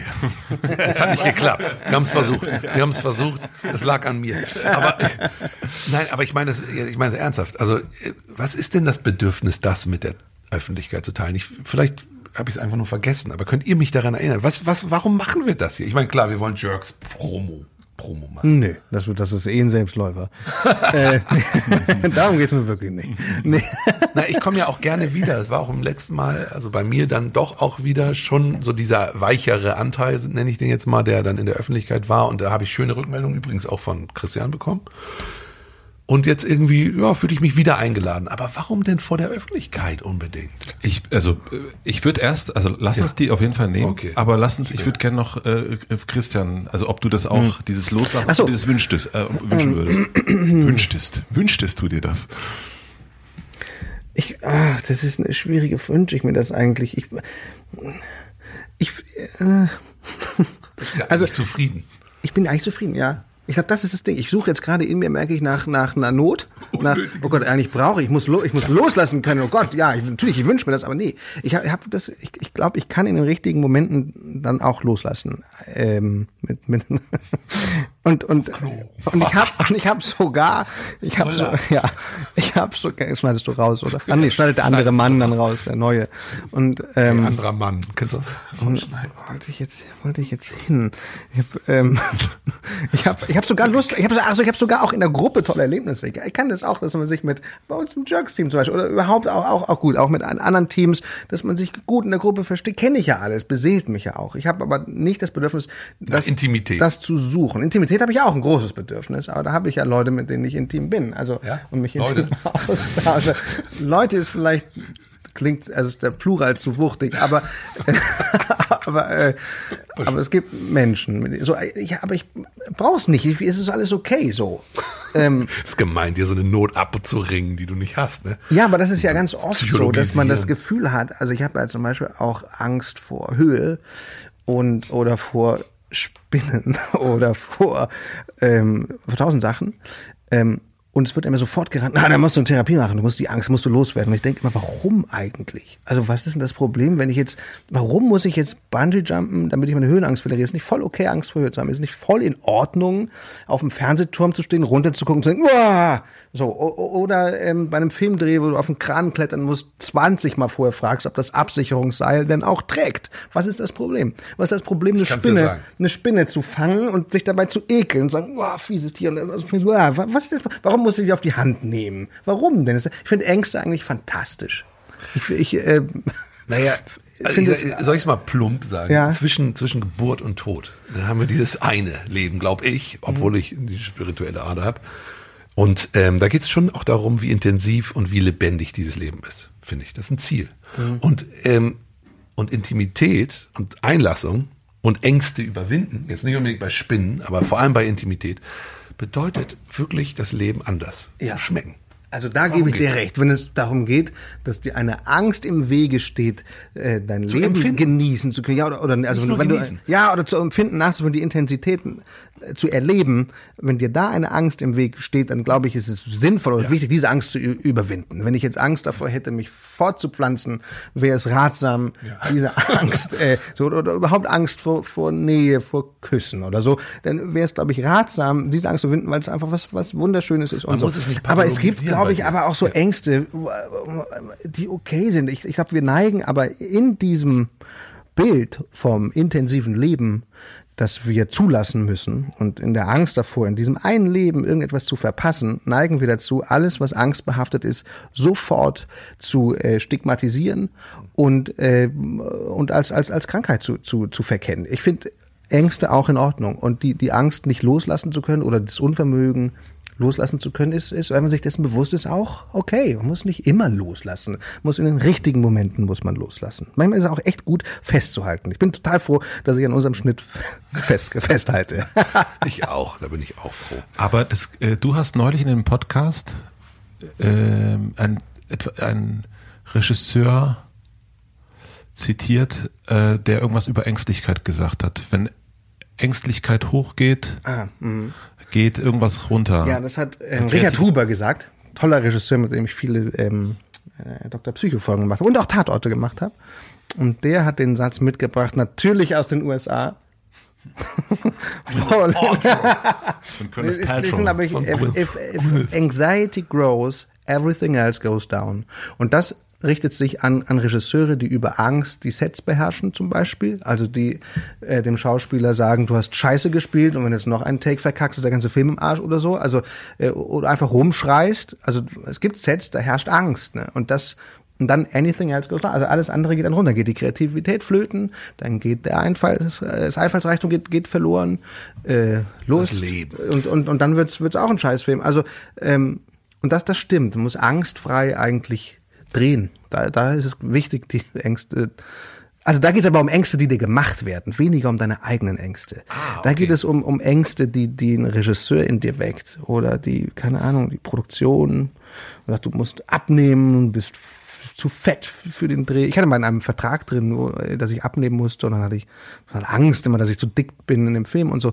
Das, äh, äh, also es geht um so, ja. Also Macho geht, Nein. da wäre die Angst berechtigt gewesen. Aber, ähm, also, aber so, da, darum geht's. Ne? Es geht, glaube ich, gar nicht so um die eigenen Ängste. Das muss jeder mit sich ausmachen. Wie viel, mit wie viel Angst am Set. Ich glaube, es ist nicht die Aufgabe des Regisseurs, den Schauspielern ihre eigenen Ängste zu nehmen. Es geht nur darum, nicht neue Ängste am Set zu kreieren. Und würdest du sagen, dass Angst frei sein, die Kreativität, mh, der Kreativität wichtig ist? Also, also zu sagen, dass, also das eine ist ja, wir haben ja erst über Angst gesprochen im Sinne von Höhenangst, Spinnenangst und so weiter und so fort. Ähm, und bei Kreativität, wie verhält es sich da mit der Angst? Also wenn du kreierst, also wie ist es da bei dir? Also, also es kommt dran, wovor man Angst hat. In dem Moment, wenn wir, wenn wir drehen und wir kreieren durch die Improvisation, müssen wir alle angstfrei sein. Was ist äh, eine doofen, doofen Satz zu sagen, äh, eine bescheuerte Idee zu haben, den Take zu verkacken oder etwas von sich preiszugeben, was unangenehm ist. Die Angst äh, darfst du einfach nicht haben. So. Und, und, und wenn du die hast, gibt es zwei Möglichkeiten. Entweder du überwindest sie dann halt, oder du sagst, ist nicht meins zu improvisieren. Ich bin Schauspieler, ich brauche einen Text und bereite mich gern vor, was ja auch vollkommen okay ist. Es gibt ja immer auch mm, gemäß der Ängste Alternativen. Ähm, so, und im, beim Schreiben musst du auch, auch äh, keine Angst davor haben, an, an irgendwelche Tabus ranzugehen. Aber andererseits kannst du, wenn du jetzt einen Stoff über Höhe schreibst, äh, deine Angst ja auch verwenden, indem du sie beschreibst. Also Jerks handelt ja ganz viel von, von Ängsten, auch, auch von Ängsten vor Intimität. In der, in der Christian-Figur geht es ganz oft darum, dass, der, dass ihm was peinlich ist. Und Peinlichkeit hat sehr viel mit Angst zu tun. Und hier ist das Beschreiben der Ängste Teil des kreativen Prozesses. Und wenn, wenn man da angstfrei wäre, könnte man diese Geschichten alle gar nicht erzählen. Also äh, Angstfreiheit nur immer in einem bestimmten Rahmen oder in einem bestimmten Grad. Also da, wo du es auslebst, wo du es aufschreibst oder drehst, da keine Angst haben. Aber sonst all deine Ängste nehmen und sie, und sie nutzen. Also das heißt Angst als Stoff, Ja, aber nicht Angst während der Kreation. ja. Nicht zu viel Angst. Bisschen Angst ist auch da. Also, äh, läuft immer ein bisschen, oder? Man hat Ja. doch immer auch beim Drehen ein bisschen Angst. Ey, also für mich ist die Frage, ob, ob Angst ähm, so weit hemmt, dass du dann nicht mehr tust oder ob du es schaffst, vielleicht auch Angst zu überwinden. Also es bedeutet, eigentlich geht, ist Angst ja ein Begriff für Spannung für mich. Also da entsteht eine Spannung und die Frage ist doch ganz stark im Leben, ob man es schafft, diese Spannung auszuhalten, ob man sich dieser Spannung, ja, also die Spinne auf der Hand, ähm, ob man es erträgt, diese Angst zu erleben. Und ich finde, dann entsteht was. Also ich finde, Kre Kreativität, Kunst lebt ganz stark von einer von Spannung. Ja, das ist total spannend. Das, das stimmt. Aber äh, und, und dann glaube deswegen rede ich so abfällig über diese Spinnen, weil da entsteht ja nichts. Du hast halt, wenn du die Spinne auf der Hand hast, hast, ist das Einzige, was entsteht, dass du hinterher keine Angst mehr vor Spinnen hast. Ja. That's it. Du kannst dann rumlaufen, die Spinnen in die Hand nehmen und die so aus dem ohne Glas und so wegschmeißen. Wenn du es aber aushältst, deine Angst zu überwinden am Set, deinen nackten Hintern äh, zu zeigen, das ist ganz, ganz blöd. Aber uns geht's ja, ja oder so tief blicken zu lassen, irgendwelche sexuellen Perversionen darzustellen oder davon zu erzählen, dann entsteht ja nicht nur, dass du hinterher kein Problem mehr hast, darüber zu sprechen, sondern da ist ein, Film entstanden. Ja. Also da ist sozusagen ist eine Serie entstanden, die kann man sich angucken, können andere partizipieren und so weiter. Und, und da lohnt es sich, diese Ängste äh, zu überwinden. Für mich privat lohnt es sich oft nicht. Ich finde, mir, entsteht auch was Echtes einfach. Muss Ja. ich ganz ehrlich sagen, was berührbar, äh, berührbares. Das, also ich, ich werde, öffne mich in den Momenten wirklich, wo ich über eine Angst hinweggehe, wo ich mich einlasse vor der Öffentlichkeit auf zum Beispiel eine Emotion oder sowas, die mir unangenehm ist, die ich normalerweise zurückhalten würde. Und sich da, ja, so, so ein, für, für mich ist so ein Gradmesser immer so eine leichte Überforderung. Die traue ich mir zu Um was herzustellen? Um einen Moment, in dem ich wahrhaftig, authentisch spiele, wo etwas Wirkliches entsteht, wo eine wirkliche Vibration in diesem Menschen ist. Und nicht eine gemachte, nicht eine künstliche, nicht eine handwerkliche. Vibration in dir als Schauspieler? Ja, die man dann hoffentlich auch mitbekommt. Und das mitbekommen, also was ist das, also welche Art der Vibration, wenn man das, also schönes Wort finde ich, ähm, möchtest du dann, wenn man das an sich anschaut, erzeugen? Eine möglichst universelle, also eine urmenschliche. Ich wünschte mir, dass es dann anklingt bei anderen die sozusagen mit dieser Spannung mitgehen können. Und das ist ja, äh, Jerks lebt so von Spannung ertragen. Also aushalten, Momente, wo man normalerweise weggeht. Und dieses Ertragen, also dieses Spannung aushalten. Ich glaube, dass es wirklich eine Form von Therapie ist, teilweise das zu gucken. Ähm, und auch da wird man sehr stark als Zuschauer konfrontiert mit, wie weit kann ich eigentlich mitgehen? Es gibt ja wirklich durchaus einige, die dann skippen. Oder es gibt welche, die sich wirklich die, die Decke vor, vors Gesicht tun, weil sie sagen, das ist ein Moment der zu starken Überforderung. Und gleichzeitig kitzelt es aber immer wieder ranzukommen an diese innere Grenze. Es ist im Grunde ja ein Verschieben von eigenen Grenzen. Und das versuche ich als Schauspieler genauso. Ich hatte das tatsächlich in dieser Staffel in einem Moment, wo ich den, musste ich den Raum verlassen. Wirklich? Ja, ich bin raus. Du den Raum verlassen? Ich habe den Raum, wir haben das, ich habe das geguckt mit meiner Frau zusammen ja. und ich bin bin rausgegangen, weil ich gesagt, ich das kann ich nicht sehen. Ich bin, bin ins Bad gegangen und hat gesagt, das ist vorbei, du kannst zurückkommen. Welcher Moment war das? Das war der Moment, in dem du dich selbst befriedigst und jemand in dieses Zimmer reinkommst. Wirklich? Da, da konnte ich das und ich, ich frage mich aber auch gerade der harmloseste wir, Moment ja. in Was hast du denn mit Selbstbefriedigung? Bist genau. du christlich erzogen? Ich bin christlich erzogen, ja. Ja, aber ich habe mich auch wirklich, ich frage mich gerade, weil äh, weil wir darüber reden, was was welche Resonanz und was hat man Vibration, da habe ich mich auch gerade gefragt, während du das hab ich gesagt, warum bin ich in der in der Szene hm. eigentlich aus dem Raum gegangen? Ja. Bist du im Moment der Selbstbefriedigung ganz du selbst und möchtest das vielleicht für dich behalten? Und ja, das vielleicht. vielleicht so ein unglaubliches Eindringen in deinen ganz das privaten ja, Fetischraum. Das ist ja auch so ein Fetischraum. Ja. Ging, das ist interessant. Mir ging das so, das ist ganz profan. Es gab mal eine, eine äh, vor, das ist schon zehn Jahre her oder zwölf, da gab es eine, eine Pro-7-Show, die hieß Elton vs. Simon mit Elton dem Fernseh-Elton und Simon Gosejohann. Nicht, nicht Elton John. Genau. Gut, dass du das dazu sagst. So, und die, und die hatten eine, die mussten immer so Challenges äh, gegeneinander, in irgendwelche Disziplinen miteinander antreten und eine Disziplin war, wer hat mehr Samen? Also, also oh. wer hat mehr Samen in, in der Samenflüssigkeit? Und dann sind die in, in so Kabinen gegangen zum Onanieren. Das oh. hat man nicht gesehen, aber die sind mit so einem Becher in die Kabine gegangen. Oh Gott. Und das fand ich so übergriffig, ähm, das mir angucken zu müssen. Ähm, und weil es echt war und nicht inszeniert, war ich kurz sogar sauer. ich will nicht das. Obwohl ich will das nicht. Könntest, ja. Ich hätte wegschalten können. Und, und habe mir dann überlegt, würde ich das machen? Und da und das wird mir oft gefragt, wo ist denn dann die Grenze und so. Das würde ich nicht machen. Das finde mhm. ich so, weil, weil es gerade um Intimität ging mhm. und Farid dich fragte, ist das für dich etwas, was für dich halt ganz deins ist und wo du ganz für dich sein willst? Stell dir das mal vor, du gehst, draußen wartet das Kamerateam, du gehst mit einem Becher in so eine Wix-Kabine onanierst dort im Wissen, draußen warten die alle und kommst mit dem vollen Becher wieder raus. Das, das wäre, ich glaube, ich würde danach eine Therapie brauchen, um mich dann wieder, äh, es ist erstens nichts Fiktives mehr und, und es ist so würdelos, finde ich, weil ich aber auch eben Selbstbefriedigung als etwas ganz Intimes äh, äh begreife. Und deswegen verstehe ich auch, warum du da auch Selbstbefriedigung. rausgegangen bist. Ja, ja, Wir wollen da in dem Moment, ich finde das auch so schön, dass es diesen ganz allein Raum gibt. Und das ist auch einfach übergriffig, wenn dann. Und deswegen ist es ja auch so schön. Deswegen macht Jerks ja dieses Spannungsverhältnis auf zwischen eigentlich deinem ganz intimen Raum und dann kommt jemand, dringt in den ein.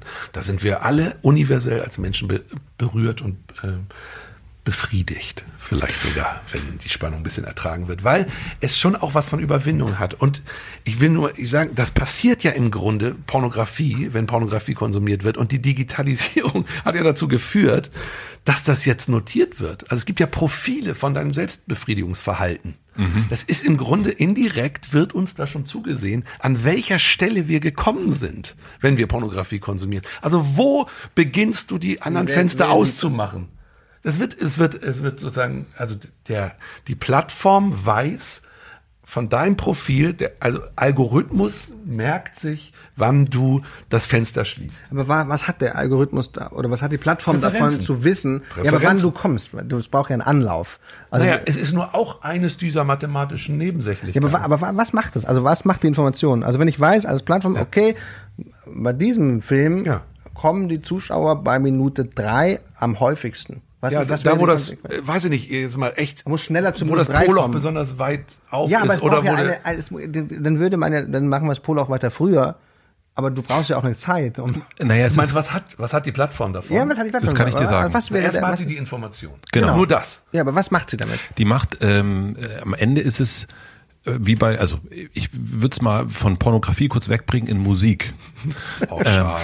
Nee, äh, also ich, äh, ich habe neulich zum Beispiel hab ich gedacht, warum werden die Stücke immer kürzer? Ja, okay. Und am Ende ist es ein Reagieren der Künstler auf das, was sie an Daten von Spotify und Co. bekommen. Ja. So, und dadurch, wenn jetzt Clouseau mit äh, Andreas Burani nur noch zwei Minuten 30 singt, dann ist das günstiger für, für Clouseau und Andreas Burani und er erfüllt oder die beiden erfüllen damit auch noch das, was die Plattform will. Und die Plattform will ja am Ende uns geben, was wir wollen oder sie glaubt so. Mhm. Und, und ich glaube, das ist genau das gleiche bei Pornografie. Am Ende ist es, Ist weiß, eine Information von vielen. ist, äh, genau, es ist, ist äh, keine Ahnung, Pornhub Ja, sagt ist dann, ah ja, ja, ja. Äh, wir brauchen mehr Gangbang.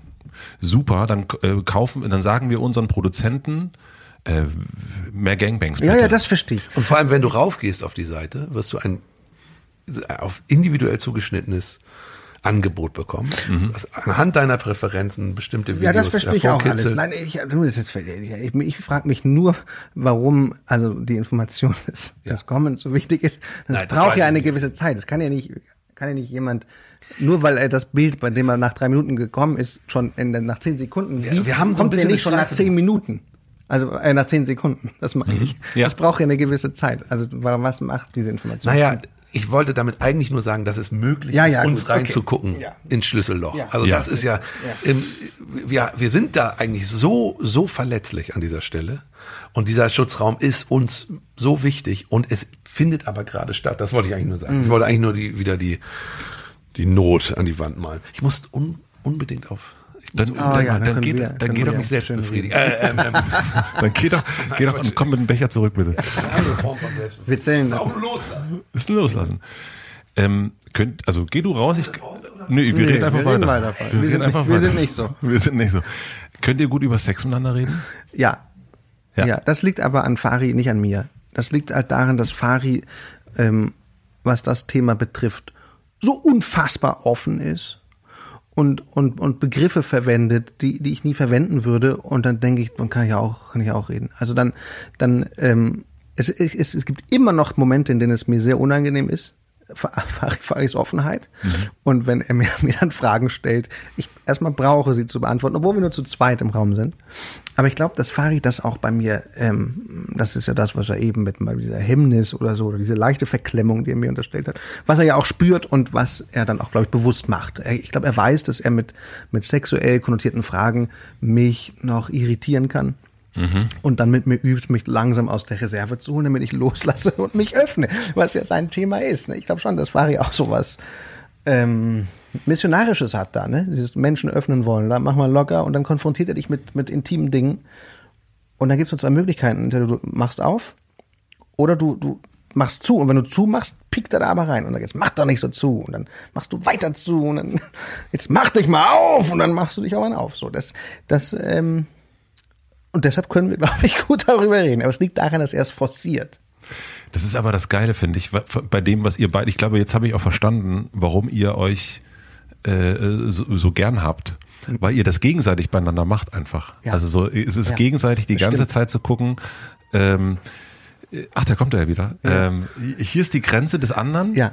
Äh, ich bin da schon ein Stückchen weiter drüber Ja. und ich nehme den anderen aber ein bisschen mit. Ja, das stimmt. Und das ist total geil, finde Ja. ich.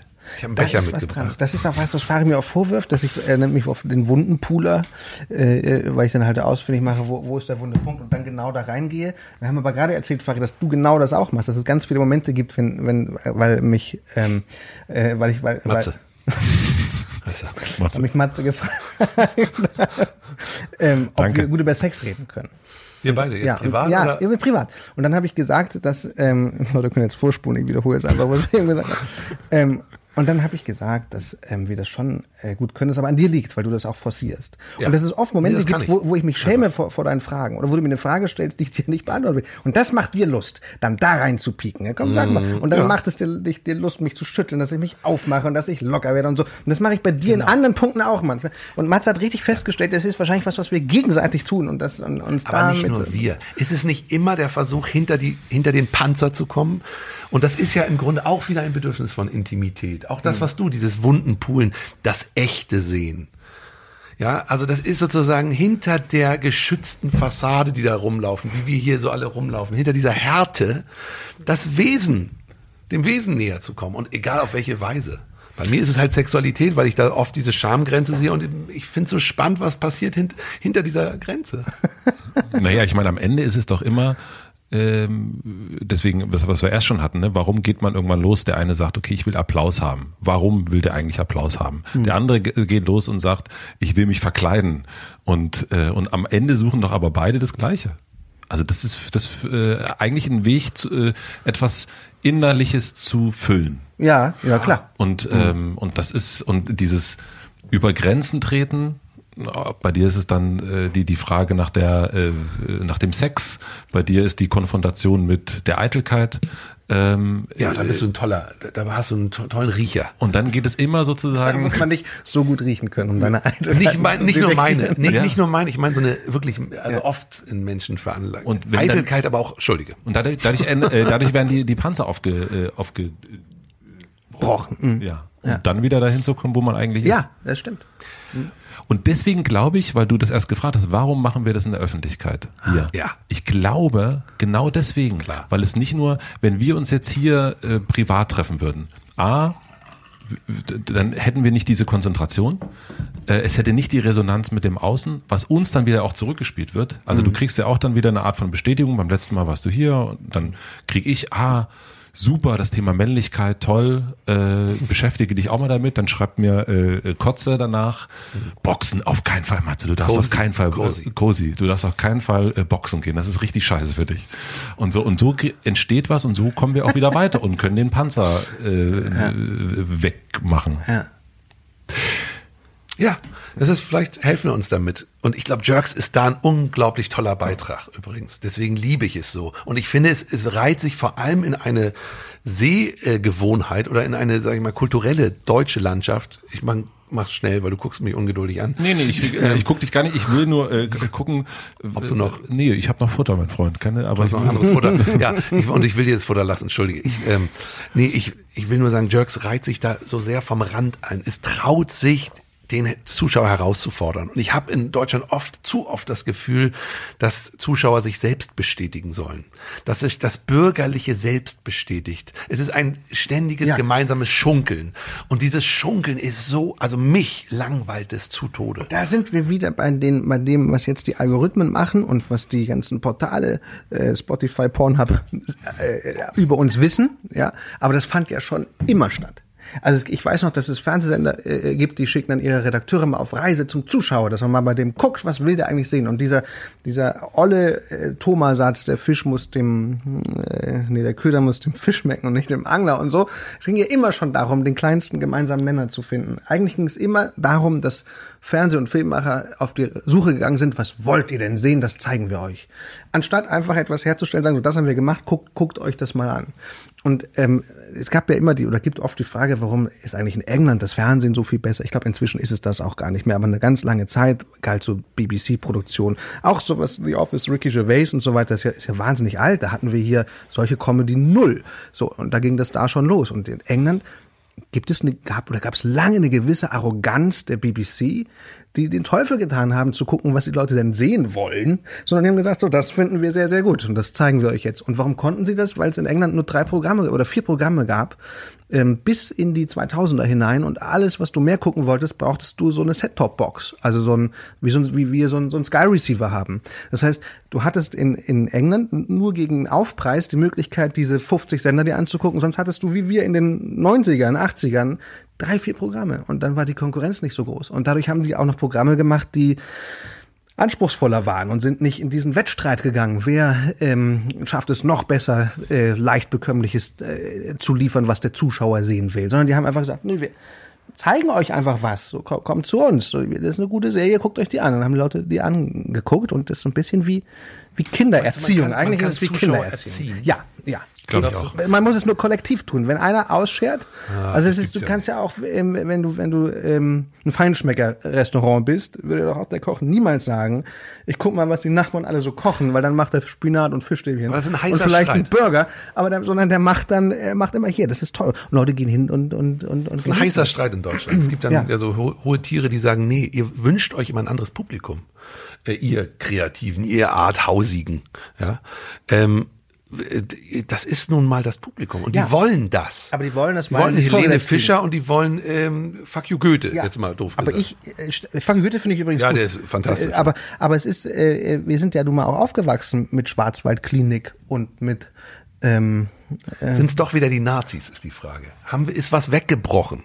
Naja, ich meine, in England ist es, äh, ist es durch die, ist es ja nicht nur durch die BBC meine These, sondern auch äh, durch die Art Schools. Ne? Also Punk kam über die ganzen Kunsthochschulen. Und, ähm, und wenn du weißt. Die Ränder.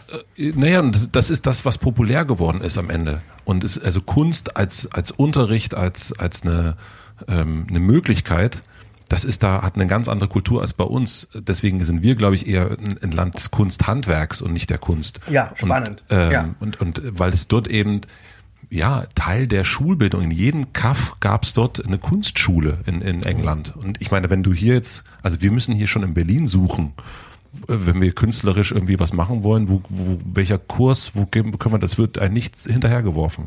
Und ich glaube, das ist der, der Unterschied auch in England nochmal in dem, wie die Leute aufwachsen. Ja. Dann kommt natürlich sowas wie Beatles, hilft dann natürlich dem, dem eigenen, äh, dem eigenen Selbstbewusstsein und zu wissen, ah, die Freaks, ähm, die sind dann The Clash und die sind, ähm, äh, wie hieß die denn nochmal, äh, die äh, Modedesignerin, die große, äh, die mit Sex Pistols dann. Westwood. I- Ja, genau, das ist ja auch Vivian Westwood. Namen wegnuscheln. Da habe ich eine schöne Anekdote zu. Müsst ihr mich gleich mal dran erinnern. Ja. Erzähl sie.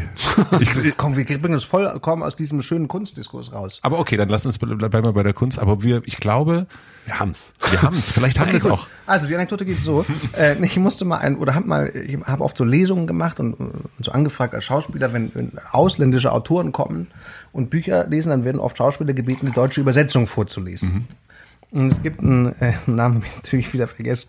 Es gibt einen berühmten englischen Weinkenner, der Bücher über Wein schreibt. Und der also eine Lesung machte mit seinem Buch über die schönsten Weine Frankreichs. Und ich wurde also eingeladen. Das, ich habe mich immer auf so Lesungen bereite ich mich nie vor, weil ich, ja, weil ich weiß, ich, ich, ich lese einfach und ich habe so ein, ich, kann einfach spontan lesen und man denkt, ich hätte mich vorbereitet. So. Und, und das dachte ich hier auch, aber es war halt jedes, jedes dritte oder fünfte Wort war so ein französischer Wein und ich spreche null Französisch.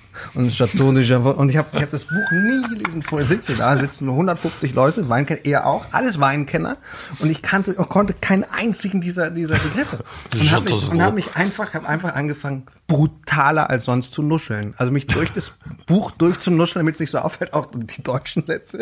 So, ja, dann hab ich so, und dann Chateau so, so, und habe wirklich diese mich über die französischen Begriffe hinweg genuschelt. Er hat mich zweimal korrigiert, das mir unfassbar peinlich war. Zweimal hat er den Weinnamen nochmal ausgesprochen. Aber das war wirklich eine, eine riesen äh, äh, Blamage. Wie kamen wir da jetzt drauf? Wegen, ach so, wegen Westwood, ne? Wegen Westwood. wegen, wegen Gwyneth Zeigst auf Gwyneth Paltrow und meinst Westwood. Aber bei der, um, ich würde doch noch mal einmal kurz diesen Kunst, das Kunstthema ähm, äh, angehen wollen, weil in der neuen Jerks-Staffel ähm, und der Name ist ja schon ein paar Mal gefallen. Lars Eidinger, äh, äh, beim letzten Mal war es Mickey Beisenherz äh, und dieses Mal ist es Lars Eidinger, der äh, in gewisser Weise äh, seine, seinen Platz bekommt. Und Das ist nett gesagt, ja. und was da, was da zumindest gezeigt wird, ist diese Vielseitigkeit, die Lars anbietet. Also DJ sein äh, und, und auf verschiedene äh, Kunstformen zurückzugreifen. Wird von dir sozusagen dargestellt, Fari. Also Ja. du hast. Ich mag Lars total gerne. ja, aber du hast. Ich auch. Was? Ja. Ich finde, ich finde es erstens ein unfassbar guter Schauspieler und dann finde ich auch seine Fotografie wirklich, also ich gucke mir das sehr gerne an. Ich auch. einen unglaublich tollen Blick. Nein, finde ich auch. Das finde ich wirklich auch. Den Nein, ich, finde es ist nicht, es ist worauf jetzt ich nicht hinaus will, hochtrabend. worauf ich hinaus will, ist, ist ähm, bei äh, Brillanter Schauspieler. Lass doch mal diese Angst los, Bari. Lass Welche Angst? Ich wollte es nur sagen. Von der Rache des Lars. von der So. aber was machst du da? Du guckst dir deinen Waschzettel an. Nein, ich versuche den Waschzettel rauszureißen. Der ist noch, ich habe das neu. Brauchst du eine Schere Das oder ist so ein langer. So ein langes, der Baum kitzelt mich die ganze, während des gesamten Gesprächs. Kitzelt mich so ein Ach, deswegen. überlanger, überlanger Waschzettel. Hier, Also. Das ist der. Ich habe mich gefragt, ob es eine Kritik daran ist, dass Künstler zu viel wollen, zu viel. Jetzt schreibt man ein Buch, jetzt äh, ist man DJ, jetzt ist man Schauspieler, jetzt ist man dies, jetzt ist man das. Also äh, ob es ähm, eine Kritik daran sein sollte, wenn Menschen zu viel machen und zu viel verschiedene Hochzeiten betanzen. Nee, es ist. Also ich ich habe ich hab eine ganz, ganz eigene Meinung dazu, aber du kannst das ja gern machen. Also es war, also es ihr habt es ja geschrieben. Es ist Also. keine, es ist grundsätzlich nie eine Kritik, sondern immer nur eine Beschreibung von etwas, was, also wirklich, Okay, das sage ich nicht als. Ausrede, sondern es ist eine Beschreibung von etwas, was, was passiert. Und eigentlich, wie Fahrer in diesem, ja, in diesem, in dieser einen Szene so schön sagt, ich meine das nicht wertend.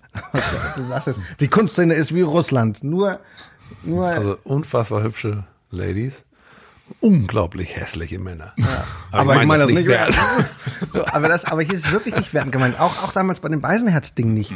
Man nimmt manchmal Leute wahr und dann kennt man die nicht und ordnet die irgendwie ein im öffentlichen Gewesen und dann setzt das Fantasie in Gang und dann beschreibt man das. Die Frage ist ja, warum? Und ich finde, ja, ja. Warum so. nehmen wir ihn? Ja, ja, ja, weil ich es total spannend fand und das machen wir mit der Fari-Figur und das Thema ist richtig, was du da entdeckt hast, dieses immer mehr wollen und noch das machen und noch das machen. Also diese, ich, ich fand die Frage spannend, wann setzt Befriedigung ein? Und, und das sagt Feline irgendwann mal zu Fari. Also wir geben dieses Ding Fari, ähm, dieses Thema, immer mehr wollen. Fari will dann DJ sein und dann will er auch noch Schriftsteller sein und so weiter. Und Feline sagt zu Fari, du wolltest doch ursprünglich, und, und er, er diskreditiert Schauspielerei, also sagt nachher, Schauspielerei ist doof, ich will Die wirken. dümmste Kunst. Die dümmste Kunst von allen, genau.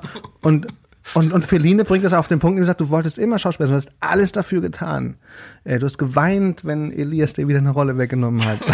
und so. Stimmt. und alles. Stimmt. Und dann, und dann, und dann kommst du da an und dann hast du das, was du dir gewünscht hast. Der, der Mann, der die Robben gefüttert hat, bist du. Du kriegst jetzt auch den Applaus. Und jetzt musst du aber noch Schriftsteller sein und DJ sein und, und das hört nie auf und, und sie beschreibt eigentlich so eine Sucht nach Anerkennung.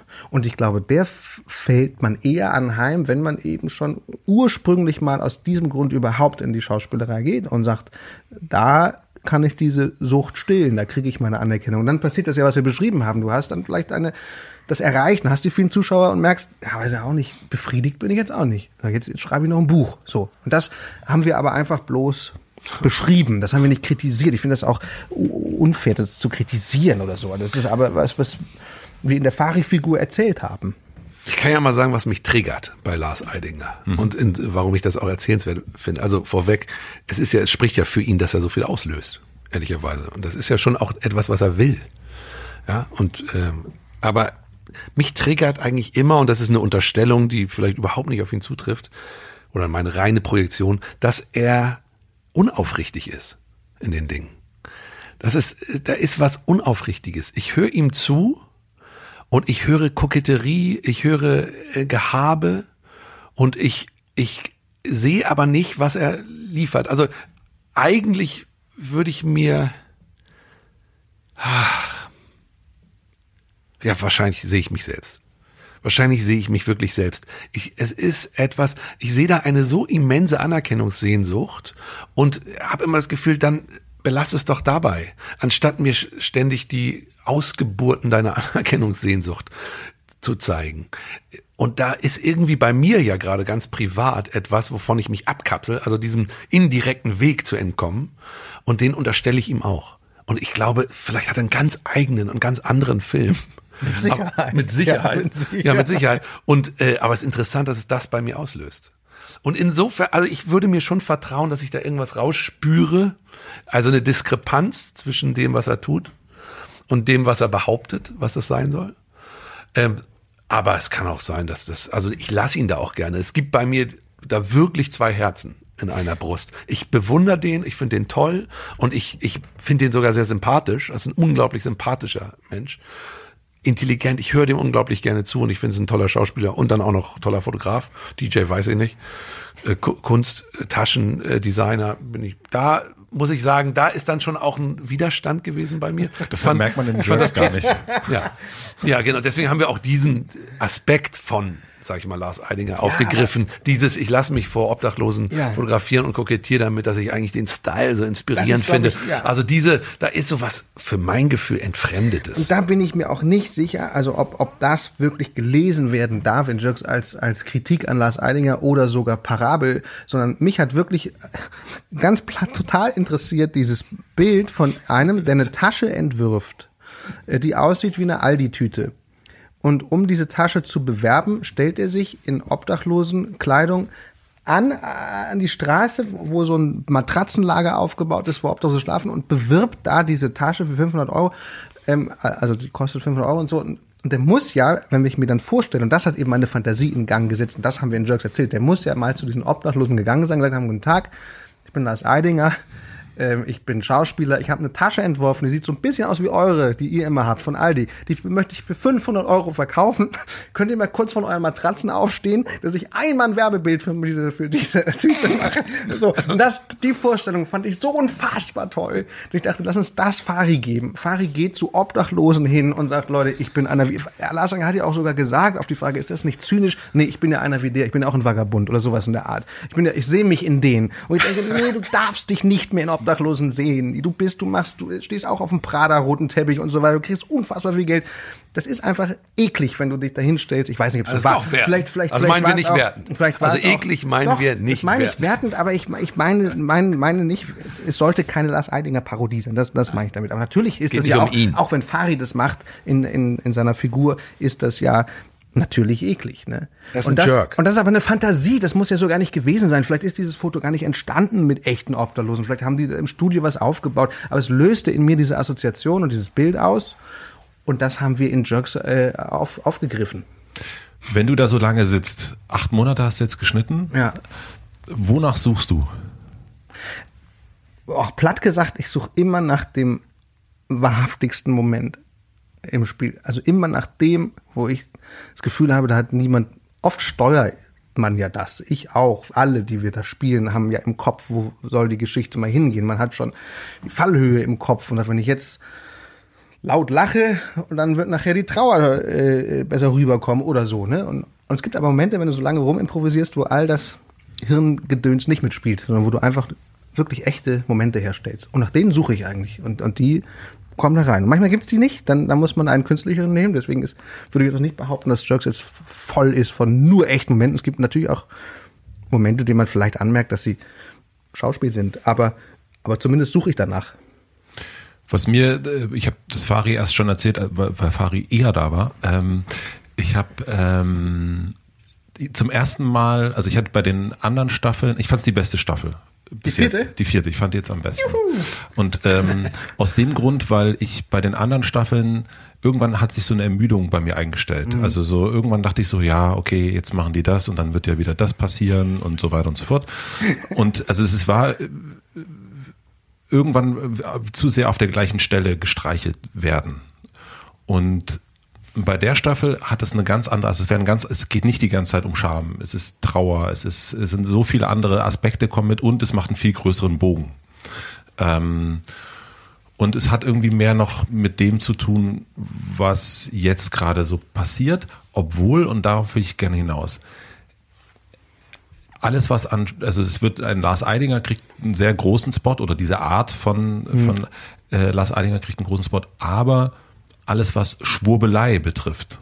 Also was wir in dem letzten Jahr extrem erlebt haben, alles dicht machen, du hast dich da auch, Christian, ja auch äh, mhm. positioniert, ähm, das findet überhaupt nicht statt. Und ich habe mich gefragt, ob du das schade findest, dass das jetzt keinen keinen Raum kriegen konnte. Corona findet auch nicht statt. Also mhm. es gibt, äh, das ist komplett losgelöst von dem. Ähm, wünschst du dir manchmal, dass du näher dran sein kannst? Ehrlich gesagt, also was das Corona-Thema betrifft, nicht. Wir sind ja nicht wie heute Show oder also mhm. also irgendwie so eine so ein. Wir müssen es nicht permanent auf auf Ereignisse beziehen und dieses ganze Corona-Ding, das also so Sachen wie Lars Eidinger macht was, das hat ja auch immer was mit Liebe zu tun. Also wie Fari eben sagte, er mag ja das. Irgendwie habe ich ja auch Sympathien ja. dafür. Oder so ein äh, anderes Zeug. Aber, aber beim diesen Corona-Sachen oder auch diese alles dicht machen, das hat mich echt richtig geärgert. Oder, oder es gibt in dieser Corona-Zeit wirklich Momente, die, die, die hart waren. Für, für Freunde, für mich, für Familienmitglieder und so weiter, wo ich keine Lust habe. Ähm, da äh, mich weiter mit zu beschäftigen, darüber was zu schreiben, weil, weil es mich, weil es mir zu kalt ist oder zu, es muss immer ein Fünkchen Liebe für das, was man da erzählt, da, dabei sein. Ich bin ja kein, oder wir sind ja keine Chronisten, weil, ne, die, die jetzt irgendwie so die gesellschaftlichen Ereignisse eines Jahres zusammenfassen und das irgendwie verwursten, sondern es muss immer so einen persönlichen, liebevollen Bezug eigentlich zu dem geben, was man da erzählen will, auch wenn es schrecklich ist. Was sagst du dazu, Fari? Weil du hast so, ich weiß nicht, ob dein Kopf äh, hin und her schüttelt, ob das ein Nackensteifheit oder nee, ob das. Nee, schon, ich denke drüber nach. Ich weiß es irgendwie nicht so genau. Es ist irgendwie äh, ambivalent. Einerseits denke ich natürlich, hat Corona sehr viel hergegeben.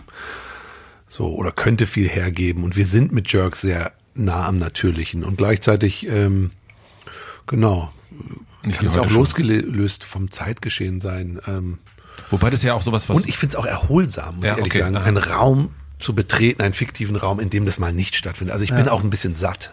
Äh, auch die reine Information, dieses reine äh, sich auseinandersetzen. Ich finde es so schön, auch zu spüren, was so ein Kontrast mal wieder bedeutet. Ach, es gibt ja noch eine Welt abseits davon.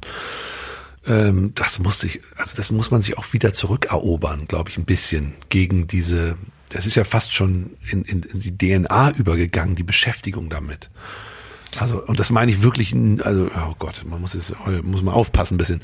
Also bei aller Notwendigkeit und Richtigkeit, obwohl man sich über Verhältnismäßigkeiten streiten kann und so weiter, ähm, ist es, ist, finde ich, so erfrischend gerade. Als ich Jerks, die erste Folge, die eine, die ich sehen durfte, konnte. Doch, also, das ist wirklich. Ist ja egal. Es hat mich, es, oh, es hat mich auch so ein bisschen aus diesem Matschzustand befreit. Insofern bin ich ganz da glücklich, dass es da mal nicht Also mich würde es, glaube ich, echt nerven, wenn ich jetzt auf, auf eine Serie warte, die ich sehen möchte. Und da ist auch, die haben auch alle jetzt Masken auf und so.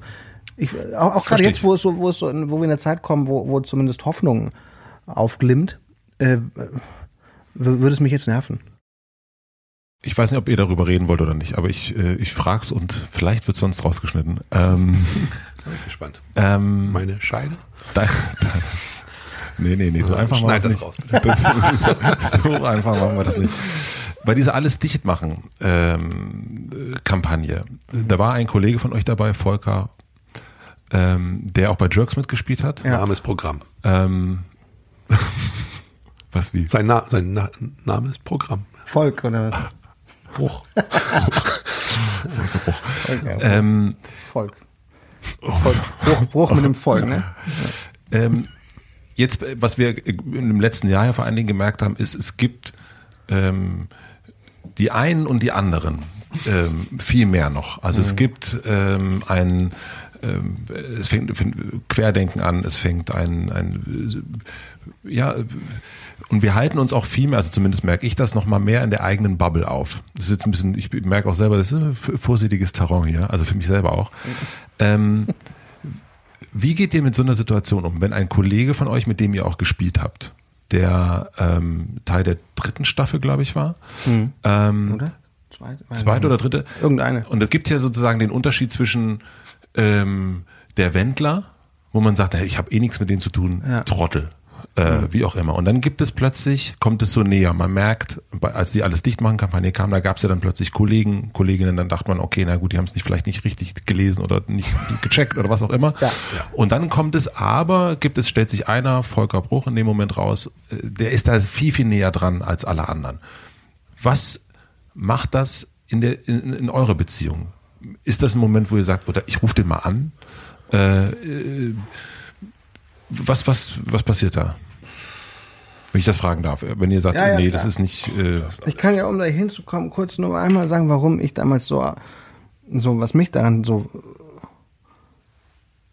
wütend gemacht hat, war, dass ich glaube, das, hat, das stach genau da rein, dass eines unserer Grundprobleme ist, dass wir oder viele Menschen dabei sind, und das wird ja auch gefördert von bestimmten Gruppen, das Vertrauen in Institutionen zu verlieren. Also die Medien, ähm, Regierung und so weiter. Und das ist bis zu einem gewissen Grad ja sogar gesund und richtig, dass du kritisierst und so. Ich glaube aber, und das halte ich echt für, für richtig gefährlich, vielleicht sogar eine der größten Gefahren für unsere Demokratie, dass wenn so getan wird, als würden die Medien, denen wir dann nicht mehr vertrauen, uns bewusst täuschen. Also dass es nicht darum geht, den Medien zu sagen, hey, guck doch mal da und da mehr hin. Oder es gibt, oder eine Tendenz zu beschreiben. Tendenziell berichtet ihr aber sehr viel über, keine Ahnung, und das andere lasst ihr alles außer Acht, wäre ja berechtigt. Aber zu sagen, die Medien wollen uns bewusst ähm, Angst machen. Oder die Regierung will uns bewusst Angst machen und wir werden hier hinters Licht geführt. Ich glaube, dass das bei vielen Leuten, die, die sowas hören, dann tatsächlich Angst auslöst vor der eigenen Regierung oder vor der, die, die, die sie, sie- gewählt hat vielleicht sogar und vor und das Vertrauen in die Medien sogar umschlägt oder das mangelnde Vertrauen umschlägt in, in Ablehnung und, und die wollen uns was so. Und schon hast du dann die sogenannten Alternativmedien und bist dann offen für, für, für Fake. Und das finde ich, hat diese Kampagne nicht mit bedacht. Wir sind genau darauf, auf dieses, ähm, ja, man will uns hier Angst machen. Äh, die Medien wollen auch nur, dass wir äh, einen Teil der Wahrheit hören. Danke Medien und so. Ne? Die, diese, dieser Sound, den fand ich viel gefährlicher als ähm, Corona-Regeln oder Corona selbst. Ich, und der hat mich echt geärgert. Ich fand das und ich war wirklich, wie ich dann auch geschrieben habe, wirklich, äh, ich habe mich geschämt. Ich habe mich geschämt dafür, dass, dass Kollegen das nicht sehen, dass, dass sie, dass dieser Sound eine große Gefahr ist und dass man den nicht mittönen darf. Und gab es eine Auseinandersetzung? Also habt ihr euch, also ich meine, deswegen fragte ich, äh, wenn dann plötzlich, seht ihr nicht nur, also einerseits, du schämst dich für deine äh, für deine Berufsgruppe ja, in dem Moment oder für die Kollegen auch, aber Ja. dann gibt es ja auch nochmal den persönlichen Kontakt. Ja. Ähm, habt ihr den genutzt oder hast du den genutzt? Nee. Nee. Warum nicht? Ähm, Das ist eine sehr gute Frage und du hast recht.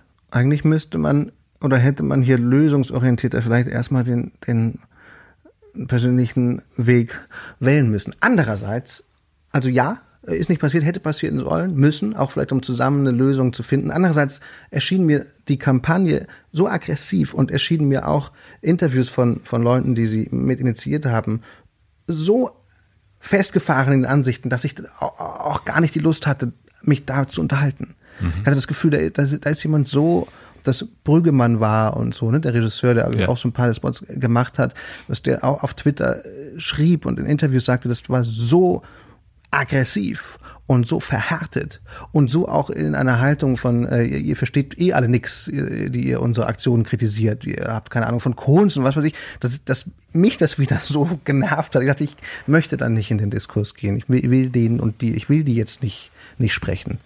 Das ist vielleicht nicht richtig, aber ähm, ich fand dann auch wichtig, als, als, als eben auch Schauspieler, wenn alle Schauspieler sagen, so wir Schauspieler äh, haben hier eine Aktion, zu sagen, ja, nee, nicht alle. Also ich, ich zum Beispiel nicht. Also es war ja weniger ein, ein Affront gegen die, als vielmehr eine Gegenhaltung genauso öffentlich zu machen. Und zieht ihr euch in so einem Moment äh, dann eher zurück und sagt so, ähm, dann noch mehr in unserer äh, Peer zu bleiben? Also das ist ja auch das, was ihr bei Jerks habt, ne? Das, es gibt diese Familie, die Leute, mit denen ihr da zusammenarbeitet, im- immer wiederkehrend, äh, ich weiß gar nicht, wie oft jetzt, wie heißt der denn gleich, der Blonde, der immer wieder auftaucht äh, im Hintergrund äh, vom, von Hertha. Ähm, Paul Keuter. Paul Keuter, ja. Ja. der immer wieder irgendwie, irgendwie eine Rolle, äh, Ja. eine Rolle abkriegt. Sich, sich na, abkriegt, also er holt sich die. Geld. Geld. Tickets, Freitickets. Also versucht ihr euch da so ein bisschen äh, zu gucken, mit wem arbeitet ihr zusammen noch mehr oder ist das, spielt Nee. das gar keine Rolle? Also ich, ich ähm, höre so raus, diese Sehnsuchten und, und äh, dann frage ich nur eine, eine, eine Sache. Äh, Diese Sehnsucht nach, nach, diese Sehnsucht nach Lösung finden, miteinander reden, das ist zu wenig. Das stimmt. Aber äh, es geht nicht so weit, dass man jetzt sagt, wir besetzen jetzt Volker Bruch nicht mehr, weil der mal ähm, so eine blöde Aktion gemacht hat. Das äh, null. Ja. Fari, du wolltest was sagen. Es ist so hochkomplex. Ich muss, ich, nur um den Kontext ganz kurz äh, zu, zu beschreiben. Ich lag in der Zeit, als dieses alles dicht machen kam, wirklich äh, häufig abends wach als obwohl ich schlafen wollte und hab, bin durchgegangen, meine Argumentation und auch meine Empörung gespürt. Ich habe mich einfach empfunden. Ich war unglaublich angegriffen davon. Von der Aktion. Ja, von der Aktion. Mhm. Ähm, habe auch versucht zu ergründen, was es war, was triggert es eigentlich an und so weiter. Also ähm, in dir selbst. In mir selbst, mhm. ja. Und ich merke, dass ich das in letzter Zeit häufiger tue. Denn fast alles, was ich jetzt sagen könnte, und ich würde Christian komplett zustimmen, wäre ein Reinrufen in die eigenen Echokammer tatsächlich. Ich bin, ähm, klar, komm, ich, das weiß man, glaube ich, auch aus dem progressiven äh, Umfeld und so weiter und auch aus dem Denken. Ähm, ich hab, ich bin auf Twitter sehr viel unterwegs, muss man dazu sagen, aber ich lese nur. Ich mache nichts. Ich lese die ganze Zeit. Und es gibt da eine Sehnsucht nach Reibung und nach diesem Kämpfen, nach diesem zynischen, niederträchtigen, sich verächtlich machen. Dieses, und wenn, wenn es dann sozusagen mir entspricht, meiner Haltung, dann freue ich mich, dass da wieder jemand ins Fettnäpfchen getreten ist, dann freue ich mich über die Stilblüten, die ihn, die ihn durch den Kakao ziehen. Und andersrum, ah, nervt's mich, wenn dann irgendwie wieder Konservative wieder nach vorne drängen oder fast schon faschistische irgendwie sich irgendwie in ihrer Selbstgefälligkeit rühmen und was weiß ich was. Und äh, ich habe gemerkt, ich muss mich zurückhalten. Ich innerlich erstmal als allerersten Schritt wähle ich gerade eine extreme Zurückhaltung ähm, und beobachte, was in mir stattfindet. Weil ich schon denke, dass auch auf progressiver Seite, und das ist wirklich nur aus der Perspektive der Progressiven rausgesprochen, ich mache gleich einen Punkt, den Progressiven äh, entgegenschleudernd, auch in uns selbst, in jedem Menschen, glaube ich, ist angelegt das faschistische Moment und das auf der anderen Seite demokratische. Also das ist ja der Haupt, das Hauptring dieser Ideen. Ähm, und ich, ich merke, dass diese niederen Instinkte, dieses verächtlich machen wollen, ist schon der Anfang, bereitet dem Faschismus schon den Weg.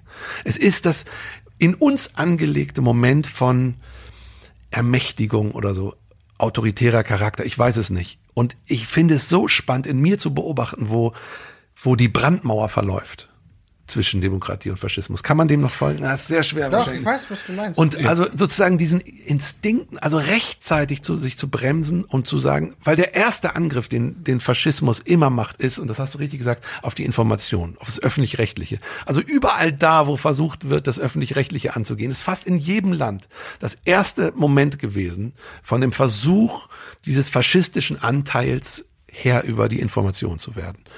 Und deswegen verteidige ich das so. Bei all den Missständen oder bei all den Verfehlungen des Öffentlich-Rechtlichen bin ich sofort da und springe dem bei.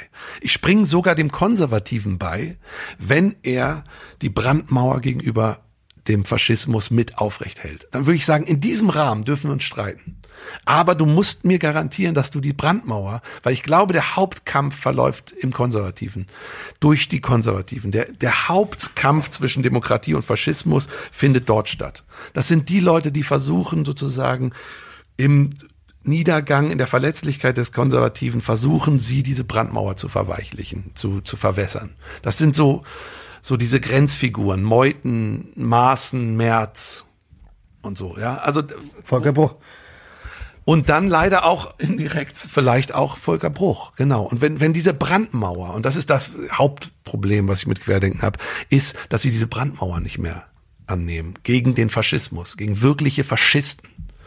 Und da akzeptiere ich auch nichts mehr, weil das müssen wir erhalten. Also wir müssen sozusagen unseren Rahmen miteinander klar abstecken und dann dürfen wir darunter streiten, da drin.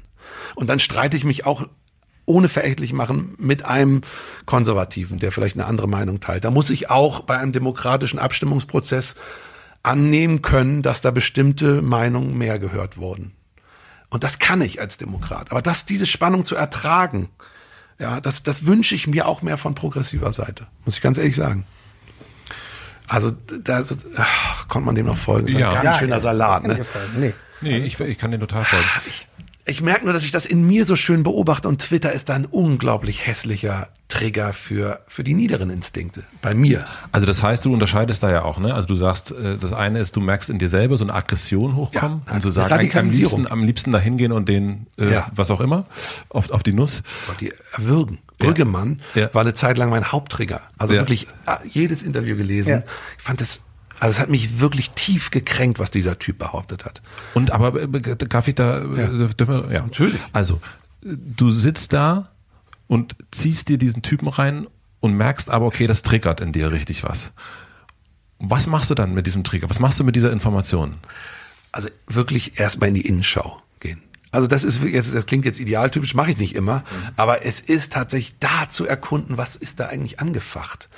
Jetzt mal unabhängig vom Inhaltlichen, was der sagt. Warum berührt mich das so? Wenn ich so der festen Überzeugung bin, der hat nicht recht.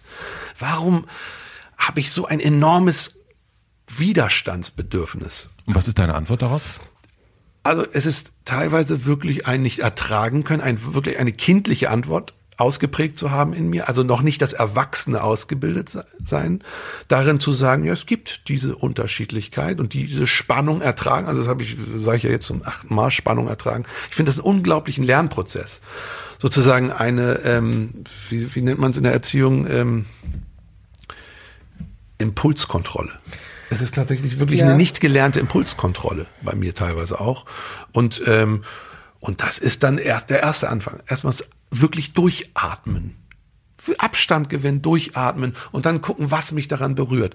Teilweise ist es vielleicht auch eine echte, eine reale Schwäche, zum Beispiel Migrant, also Kind von Migranten zu sein und zu sagen, ey, du, du, du dumme, du, dummer weißer Regisseur, äh, du, du machst dich da gemein mit Faschisten und ich bin als erstes von denen betroffen. Vielleicht auch das. Mhm. Ja, und ich brauche dich an meiner Seite du, du, der dich auch noch, der sich auch noch links nennt. Also Brüggemann nannte sich auch noch links. Ja.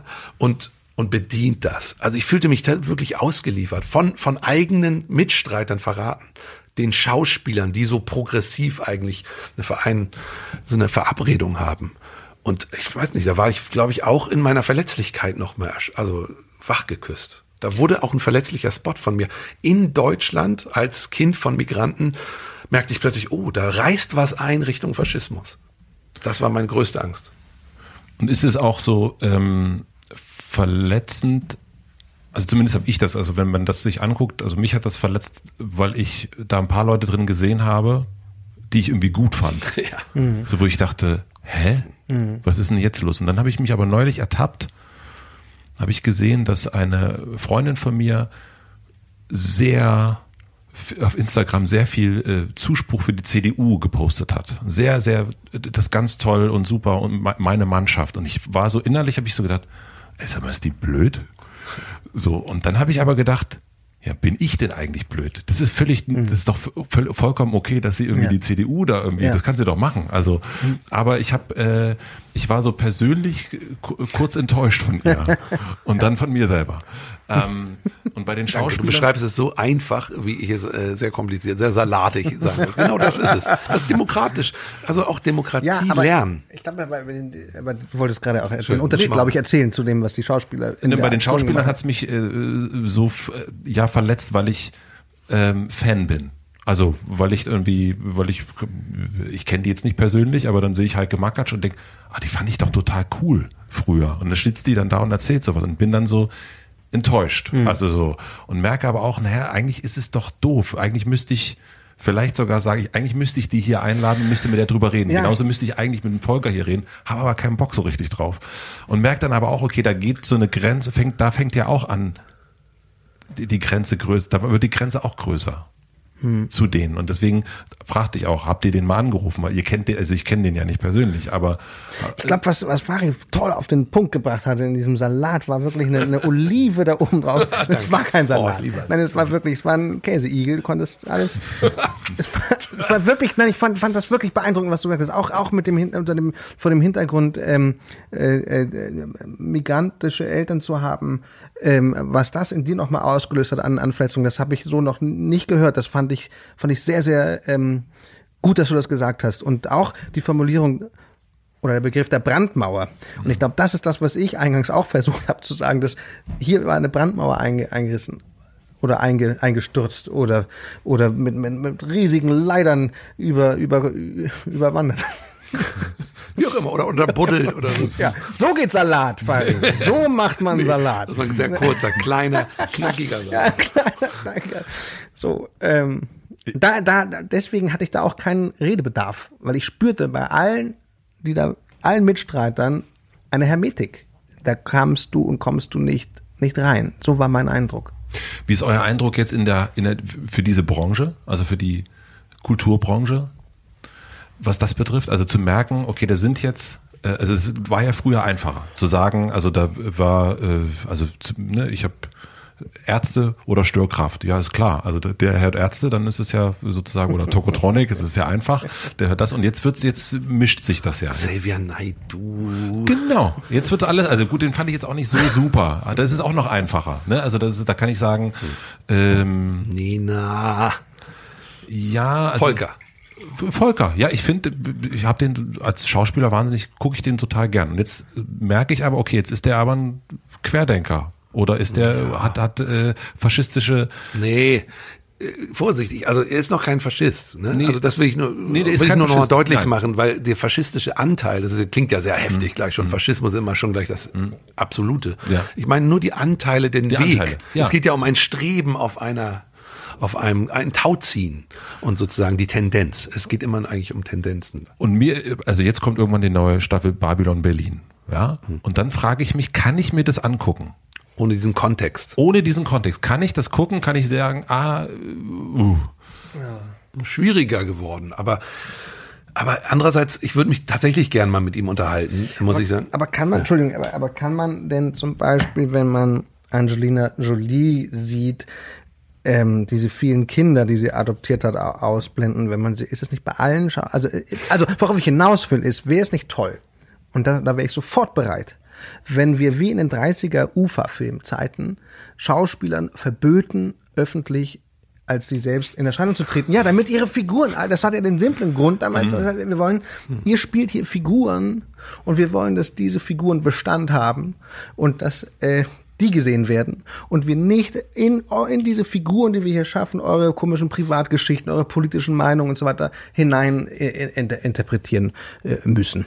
Interessant. So, wäre das nicht wieder, und ich habe Kaum noch möglich, ne? ja, aber wäre das nicht, Will Smith hat auch mal gesagt, oh, früher war das so, dass wer sich rar machte, der ähm, war irgendwie oben auf, der hat den nächsten Film auch gekriegt und ein bisschen rar machen und äh, und heute ist es so, wer, wer am meisten, wer am präsentesten ist, wer, wer auf Instagram die meisten Follower hat und, und so weiter. Und, und ist das nicht aber andererseits auch was, was, was der Kunst schadet, ne? Weil du eben sagst, in Volker Bruch sieht man dann den, äh, den Typen, da gibt's ja dann auch so tausend Geschichten, dass der am Set irgendwie keine Maske tragen will, dann mussten, mussten alle anderen sich nochmal anders sichern und so weiter. Will man das immer sehen, wenn man Babylon Berlin guckt, aber will man auch keine Ahnung, irgendwelche, was jemand zum Frühstück gerne isst, im Kopf haben, wenn man einen anderen Schauspieler sieht. Also wenn man, wenn man Farid und mich sieht, jetzt immer diesen Podcast im Ohr haben sofort, wenn man, wenn man Jerks guckt.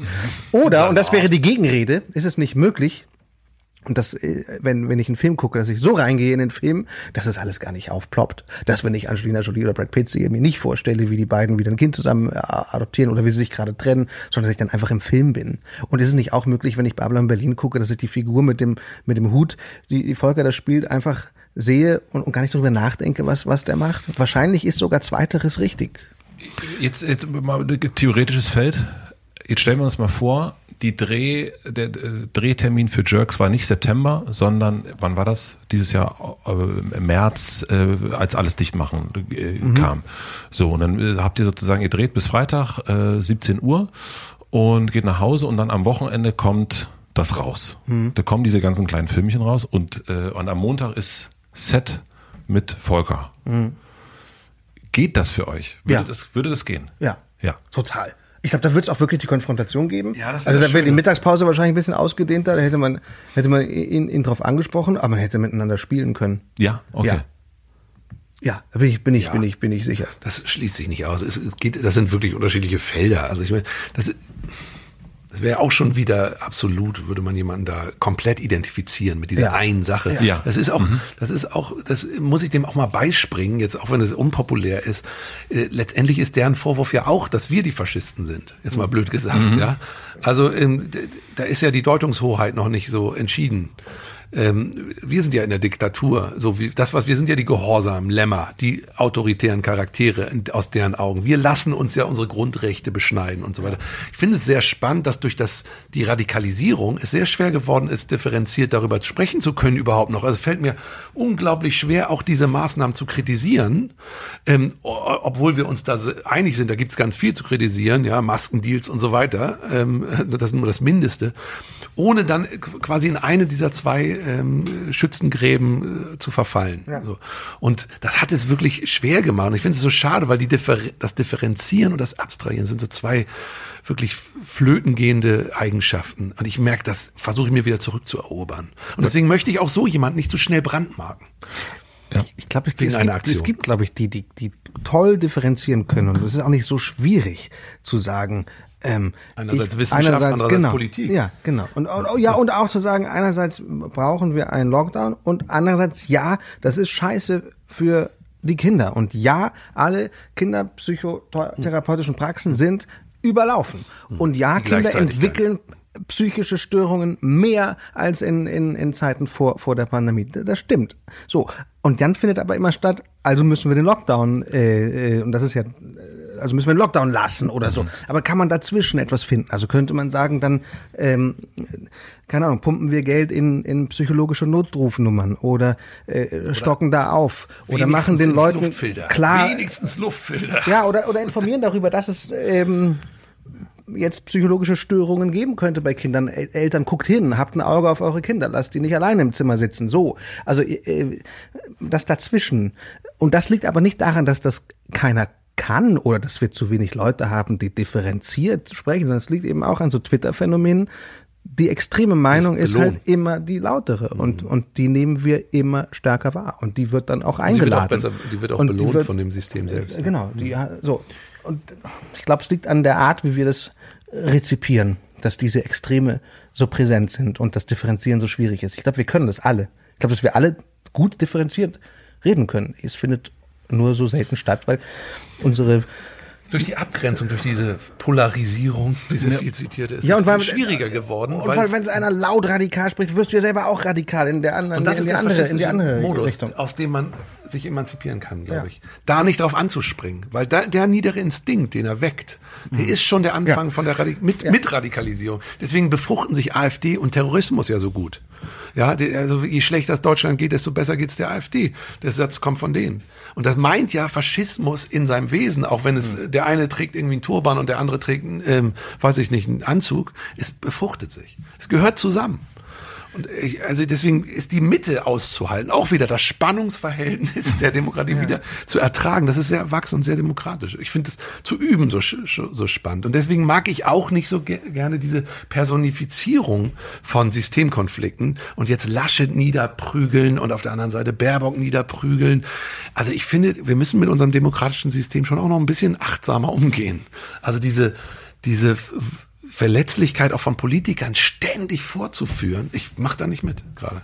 Obwohl doch, ich mache es. In Interviews habe ich es gemacht. Bullshit. Laschet, Total gemacht. Laschet hat schon Laschet, von dir die ein oder andere Backigkeit und so habe ich ihm Klöckner, habe ich, hab ich irgendwie Scheuer. Ja, stimmt. Nee, stimmt. Bullshit. Ja, Selbstwiderspruch. Nee, scheiße, ich hatte die Schnauze. Ähm, ich würde noch eine Schleife dazu zu dem Thema drehen wollen, wenn es okay ist. Ist für euch okay? Mhm. Habt ihr noch? Ja, also ähm, wo ich meine große Schwierigkeit habe, vielleicht könnt ihr mir da helfen, genauso wie ihr mit der Selbstbefriedigung mir schon geholfen habt heute. ähm, weil wir haben jetzt zwei, bei, um bei dieser Sache zu bleiben einmal.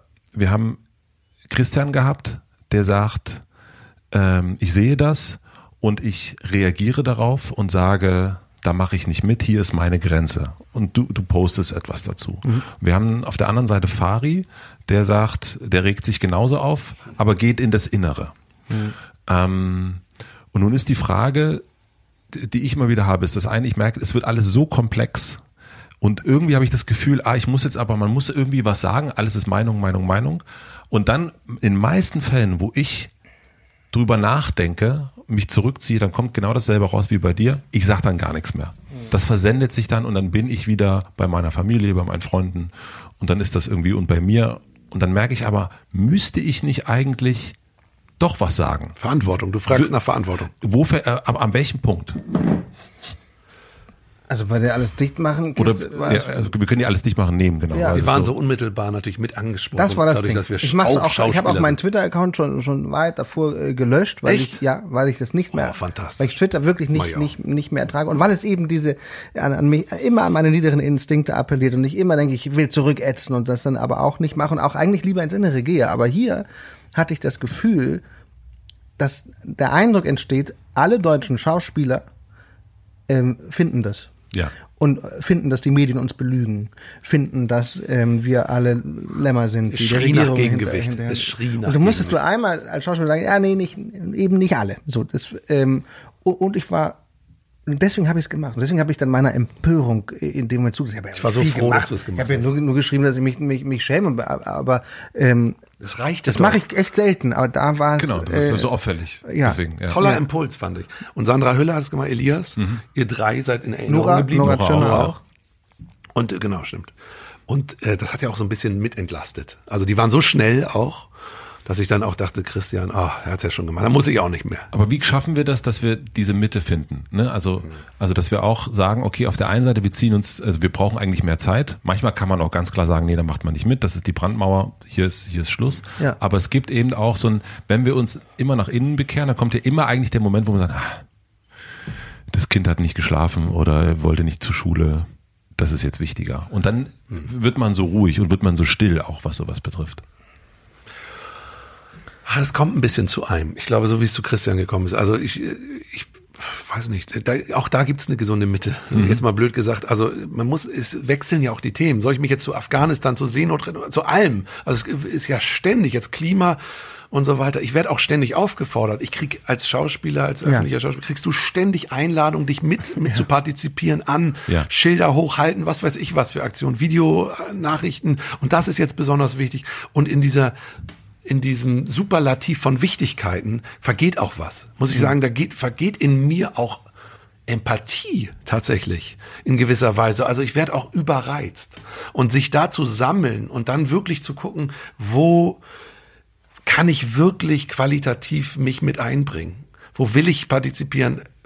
Ich finde, das darf auch ein bisschen, das darf auch ein bisschen tiefer greifen als ständig immer dieser impulsive Griff zur Tastatur.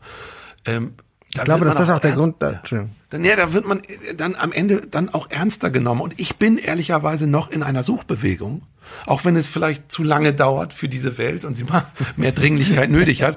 Aber ich bin selbst noch in einer Suchbewegung und die erlaube ich mir gerade zu gucken. Es gibt diesen, diese, diese Aufforderung, choose your battle. Und ich, ich möchte nicht in allem irgendwie so ein Hans Dampf in allen Gassen moralisch immer. Ich, ich spüre, bei mir gibt es etwas, ähm, was die Verbindung mag, und zwar zwischen konservativ und progressiv zu vermitteln. Irgendwas Vermittelndes trage ich in mir. Das kommt aus der Kindheit, aus diesem Dazwischensein. Ähm, da will ich irgendwie andocken, also die Demokratie stützen, da ist irgendwas. Aber ich bin noch in dieser Suchbewegung. Es muss auch irgendwas mit Klima, merke ich auch, kitzelt auch. Und da was zu finden, ich glaube, das kommt ein bisschen von außen und es wird ein bisschen von innen darauf zukommen. Und dann werde ich mich auch klarer positionieren. Aber ich erlaube mir gerade eine klarere Suchbewegung. Und du hast da keine Angst. Ich will keine Resignation, weil ich habe Ja, einen okay. starke, starken Anteil an Resignation auch in mir. Das Du will hast ich aber keine nicht. Angst, dass du den Moment verpasst, wo du hättest was sagen oder Müssen. müssen. Kann sein. Mhm. Aber dann, dann, das muss ich mir dann verzeihen, es brauchte das. Vor allem in diesem Wust, in diesem, in dieser, in diesem Übermaß an Meinung finde ich das völlig legitim zu sagen, das erdrückt mich so sehr. Ähm, gleichzeitig unterstütze ich auch jeden, der, der sich traut, der sich äußert. Die kriegen mein Like. also ich like sie alle. Ja, ich, also ich möchte wirklich gerne in diese 30er Jahre zurück, wo, wo wir, Möchtest du wirklich, ne? Eigentlich. Ja. Eigentlich das. ja, wo wir Schauspieler einfach Schauspieler sein.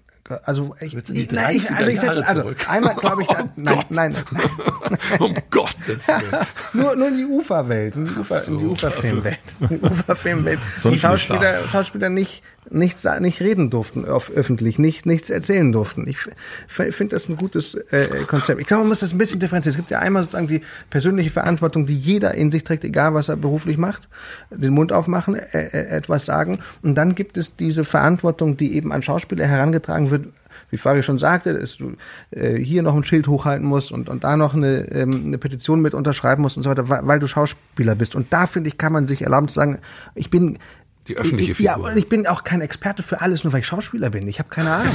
Ich kann, ich kann den Afghanistan-Konflikt leider nicht lösen. Und es ist auch nicht verantwortungslos, dazu nichts zu sagen, weil man für sich erkennt, ich habe dem nichts Neues beizutragen. Ich, ich kann nur etwas wiederholen, was schon tausend andere vor mir gesagt haben. Aber wenn ich jetzt in mir die Lösung hätte oder, oder einen Gedanken, von dem ich das Gefühl hatte, der ist noch nie geäußert worden, dann würde ich ihn vielleicht auch äußern, aber nicht, weil ich Schauspieler bin, sondern weil ich einen Twitter-Account habe oder, oder keine Ahnung, äh, würde ich vielleicht auch als Nicht-Schauspieler tun. Aber dieses sich bemüßigt fühlen als Schauspieler oder ich empfinde es fast Macht, schon als, als Druck, Machtrolle. als Druck empfinde ich es fast schon, dass du, du musst jetzt zu allem was sagen und wenn nicht, bist du verantwortungslos. Wenn du jetzt deine Reichweite nicht nutzt, um ähm, äh, keine Ahnung zum Klima zu machen, dann bist du verantwortungslos und das finde ich nicht in Ordnung. Ich finde, wir haben ähm, sind erstmal sind wir Schauspieler und, und ganz oft tut es allen sehr sehr gut, wenn wir nichts sagen. ich glaube, Macht ist schon, schon ähm, und das ist nicht irgendjemand, keine Gruppe, die dir das vorwirft, deswegen verstehe ich den Widerstand nicht ganz, sondern es ist ja aus sich selbst heraus, aus der Macht heraus entsteht Verantwortung, ob wir wollen oder nicht.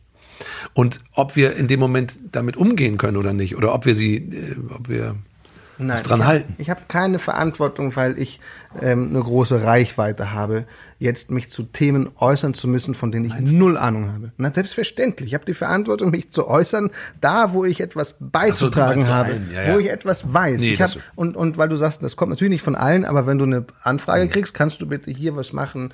Äh, es geht und dann kommt ein großes, wahnsinnig wichtiges auch anrührendes Thema und du sagst, nein, mache ich nicht. Dann aber du hast doch Verantwortung, da kommt das dann. Du musst doch mitmachen, du bist doch schau, du musst deine Reichweite nutzen. Ich sage, aber ich habe keine Ahnung, ich unterschreibe dir jetzt etwas, weil ich dir vertraue, dass, dass das richtig, aber ich habe mich in das Thema nicht eingelesen, ich weiß, ich weiß nicht mehr als mein Taxifahrer, der mich heute hierher gefahren hat, frag doch den, der hat vielleicht auch ein paar Follower. Also ähm, ich, ich finde es falsch, dass wir aufgrund unserer Reichweite jetzt ähm, mehr. Verantwortung Ah, nee, ach so, die Verantwortung. Und, und also zumindest Verantwortung, also äh, uns jetzt zu allem äußern müssen. Die Leute versuchen uns Wir können, dürfen uns auch mit Reichweite erlauben zu sagen, ich habe keine Ahnung und ich habe diesem Thema nichts, nichts Sachdienliches und nichts Gutes Mhm. beizutragen. Ich halte lieber den Mund, damit helfe ich hier mehr. Fragt Marina Weißband oder, oder, oder äh, irgendjemand anderen. Der kennt sich aus. Frag nicht mich. Ich, ich höre auch nur zu gerade und hab wie Fari bin ich auch nur auf der Reise gerade. Und vielleicht, wenn ich in 50 Jahren habe ich auch eine Meinung zu dem Thema, das jetzt, das jetzt schon durch ist. Ähm, ich hätte, ich habe noch ein Thema. Ich weiß aber nicht, ob ihr zeitlich noch, ob ihr noch Wie Lust spät habt. ist es? Kommt drauf an. Um eins. Wie, wie du, wie ihr. Also ich habe noch Zeit. Ich muss, hab Verantwortung. Ich übernehme Verantwortung. Deswegen muss gucken. Weil ich, ähm, also wir sind ja hier bei den leichten Themen heute. Ich habe ein Oh, richtig ja. leichtes Thema. Tod. Finde ich super. Super Thema. Das ist gerade total mein Thema. Christian guckt zur Seite. Äh, habt ihr Lust, über den Tod zu sprechen? Ja, Immer, ich, immer ich, ich melde mich, ich melde mich. ja weil wir sind, wir sind auseinandergegangen, als Mhm. wir uns unterhalten haben. Christian, da hast du den, das Fass aufgemacht und wir mussten aber aufhören. Ja. Ähm, du sagtest den, den, äh, hattest den Oh, Ausspruch, da ist eine Diskrepanz zwischen uns. die, äh, da- dass der Tod eine Unverschämtheit ist. Was ja ein Zitat ist. Was ein Zitat ist. Genau. Genau. Und ähm, du hast dann quasi, äh, ja, so hast du geendet und du unser Gespräch äh, endete, Faris und, äh, und meins mit ähm, Danke Tod. Ja, das ist toll. Da, da, haben wir uns schon mal drüber unterhalten, Christian und ich. Das würden Ja? wir jetzt wieder coin. Ja. Wirklich? Ähm, ja, oder, oder hast du darauf geantwortet auf etwas, wo ich gesagt habe, ich danke, also der Tod, also ohne den, ohne die Endlichkeit gäbe es keinen, ähm, keinen ja, Sinn. ja, ja. Und dann haben wir uns mal ein bisschen Blödsinn. Hm. Also wir können ja gleich äh, sozusagen Also der, der, die Runde. Endlichkeit schafft den Wert der Nee, Dinge und so. das ist Quatsch. Das ist eine philosophische, das ist auch nur nachgeplappert. Aber da kann man ja unterschiedlicher Meinung Ja. sein. Aber erstmal ganz kurz, eine Frage an Christian noch. Würdest du wissen wollen, wenn ich dir dein Todesdatum nennen könnte, Nein. würdest du das wissen wollen? Nein, möchte ich nicht wissen. Du, Fari? Nee, um Gottes Willen, nein. Schrecklich. Okay, also das, da sind, Da sind wir einig. Das mal, das sei denn, es ist wirklich Obwohl es ist Fari sehr das Datum weg. so wichtig findet, weil es ihm ja sozusagen für alles seine Bedeutung gibt und alles weit weiter Nee, oder aufgewertet durch seinen Tod. Aber er will nicht wissen, was passiert. Ich möchte es nicht wissen, weil ich den Tod einfach scheiße Du hast finde. missverstanden. Aber ist okay. Wie beschäftigst du dich gerade mit dem Tod, Fari? Also äh, du sagst, Ich du hab, hast dich ähm, richtig gemeldet und deine Lebendigkeit äh, Ja, ich, ah, da kommt der Schwulst in mir wieder hoch. Nee, aber ich, Hau ihn ich raus. finde es, also ich meine, lass es mal runterfahren, weil der Tod ist einfach ist unfassbar. Er ist unfassbar. Ich finde den wirklich, also ich bin gerade ganz, ganz konkret, ohne Salat. Ich ähm, schieb gerade ähm, einen Kinderwagen über den Friedhof immer ähm, zum, Witzig, zum das Mittagsschlaf. mache habe ich auch gemacht. So, und ich, ähm, und das ist unfassbar. Und dann habe ich noch, dann habe ich noch die richtigen, den richtigen Podcast auf den Ohren. Den hier oder, oder eine spirituelle Lehre. Von beiden. Ich, und, ähm, Ist ja das Gleiche. und das ist so, es ist, ich, ich, also als würde ich mich wieder anbinden mit dem Ganzen. Und das ist wirklich, es findet in diesen, in diesen Momenten, wo ich Menschen zugucke, vor allem, die sich um Gräber kümmern. Also wo sie Angehörige, die da so Gartenarbeit am Grab. Ich gucke denen von Weitem zu und ich, mir laufen die Tränen. Äh, oder ich gucke die, diese, diese letzten Bekundungen, lese mir das alles durch. Manchmal stehen da auch noch Fotos von Menschen.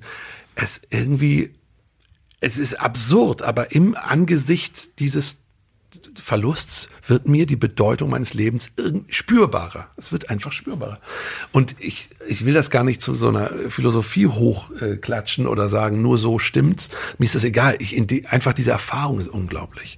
Und ich merke, dass ich da wirklich an sowas Wesentliches erinnert werde und durchgehe, was es bedeutet, wenn meine Eltern irgendwann dran glauben müssen, wenn die da liegen. Ich, ich visualisiere die Namen meiner Eltern auf Grabsteinen oder oder äh, werd mir auch bewusst, dass auch meine Kinder vergänglich sind und was das für eine Verletzlichkeit bedeutet. Und diese Verletzlichkeit, sich der zu stellen, so unangenehm sie ist, also schafft in mir erstmal, also bei all dem Krawall auch eine Friedlichkeit. Das ist eine Demut, sagen wir mal so, wirklich eine Demut. Und das, das zu erleben ist schön. Ich versuche das jetzt nachzuerzählen. Das Ja. Erleben ist eigentlich das Spannendste daran. Ähm, Ich kann es gerade nicht ganz, kriege das nicht ganz zu fassen, aber das ist für mich gerade tot. Deswegen habe ich mich so gemeldet, weil es so oh, unglaublich präsent ist. Aber die Vergänglichkeit ist ja auch in dem Moment das, was, also äh, der Applaus, über den du ja, mit dem du ja losgezogen bist, Ja. Der ist ja dann, der ist ja vorbei. Und ganz viel Ja. geht es ja darum, also auch gerade in der Kunst, irgendeine Fußspur zu hinterlassen. Irgendwas, was so ein bisschen bleibt.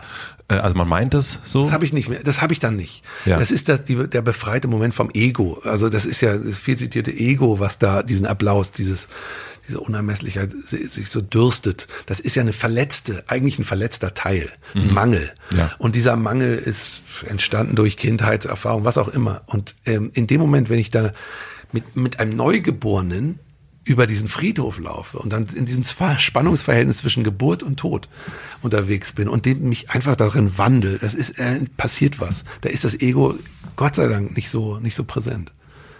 Sondern da sickert was ein, da werde ich irgendwie grundsätzlich, ich kann es nicht anders sagen. Könnt ihr das? Du guckst mich schon wieder so mitleidsvoll an. Ist das zu pathetisch? Nein, ich- ist das zu pathetisch, Christian? Sag mal, Ich kann du das mich besser. nachvollziehen. Ich finde, ich finde halt, es gibt kein zu pathetisch. Äh, Doch. Nein, bei dir nicht. Bei dir genieß, genieße ich das, wenn du so, so pa- im Pathos äh, schwelgst.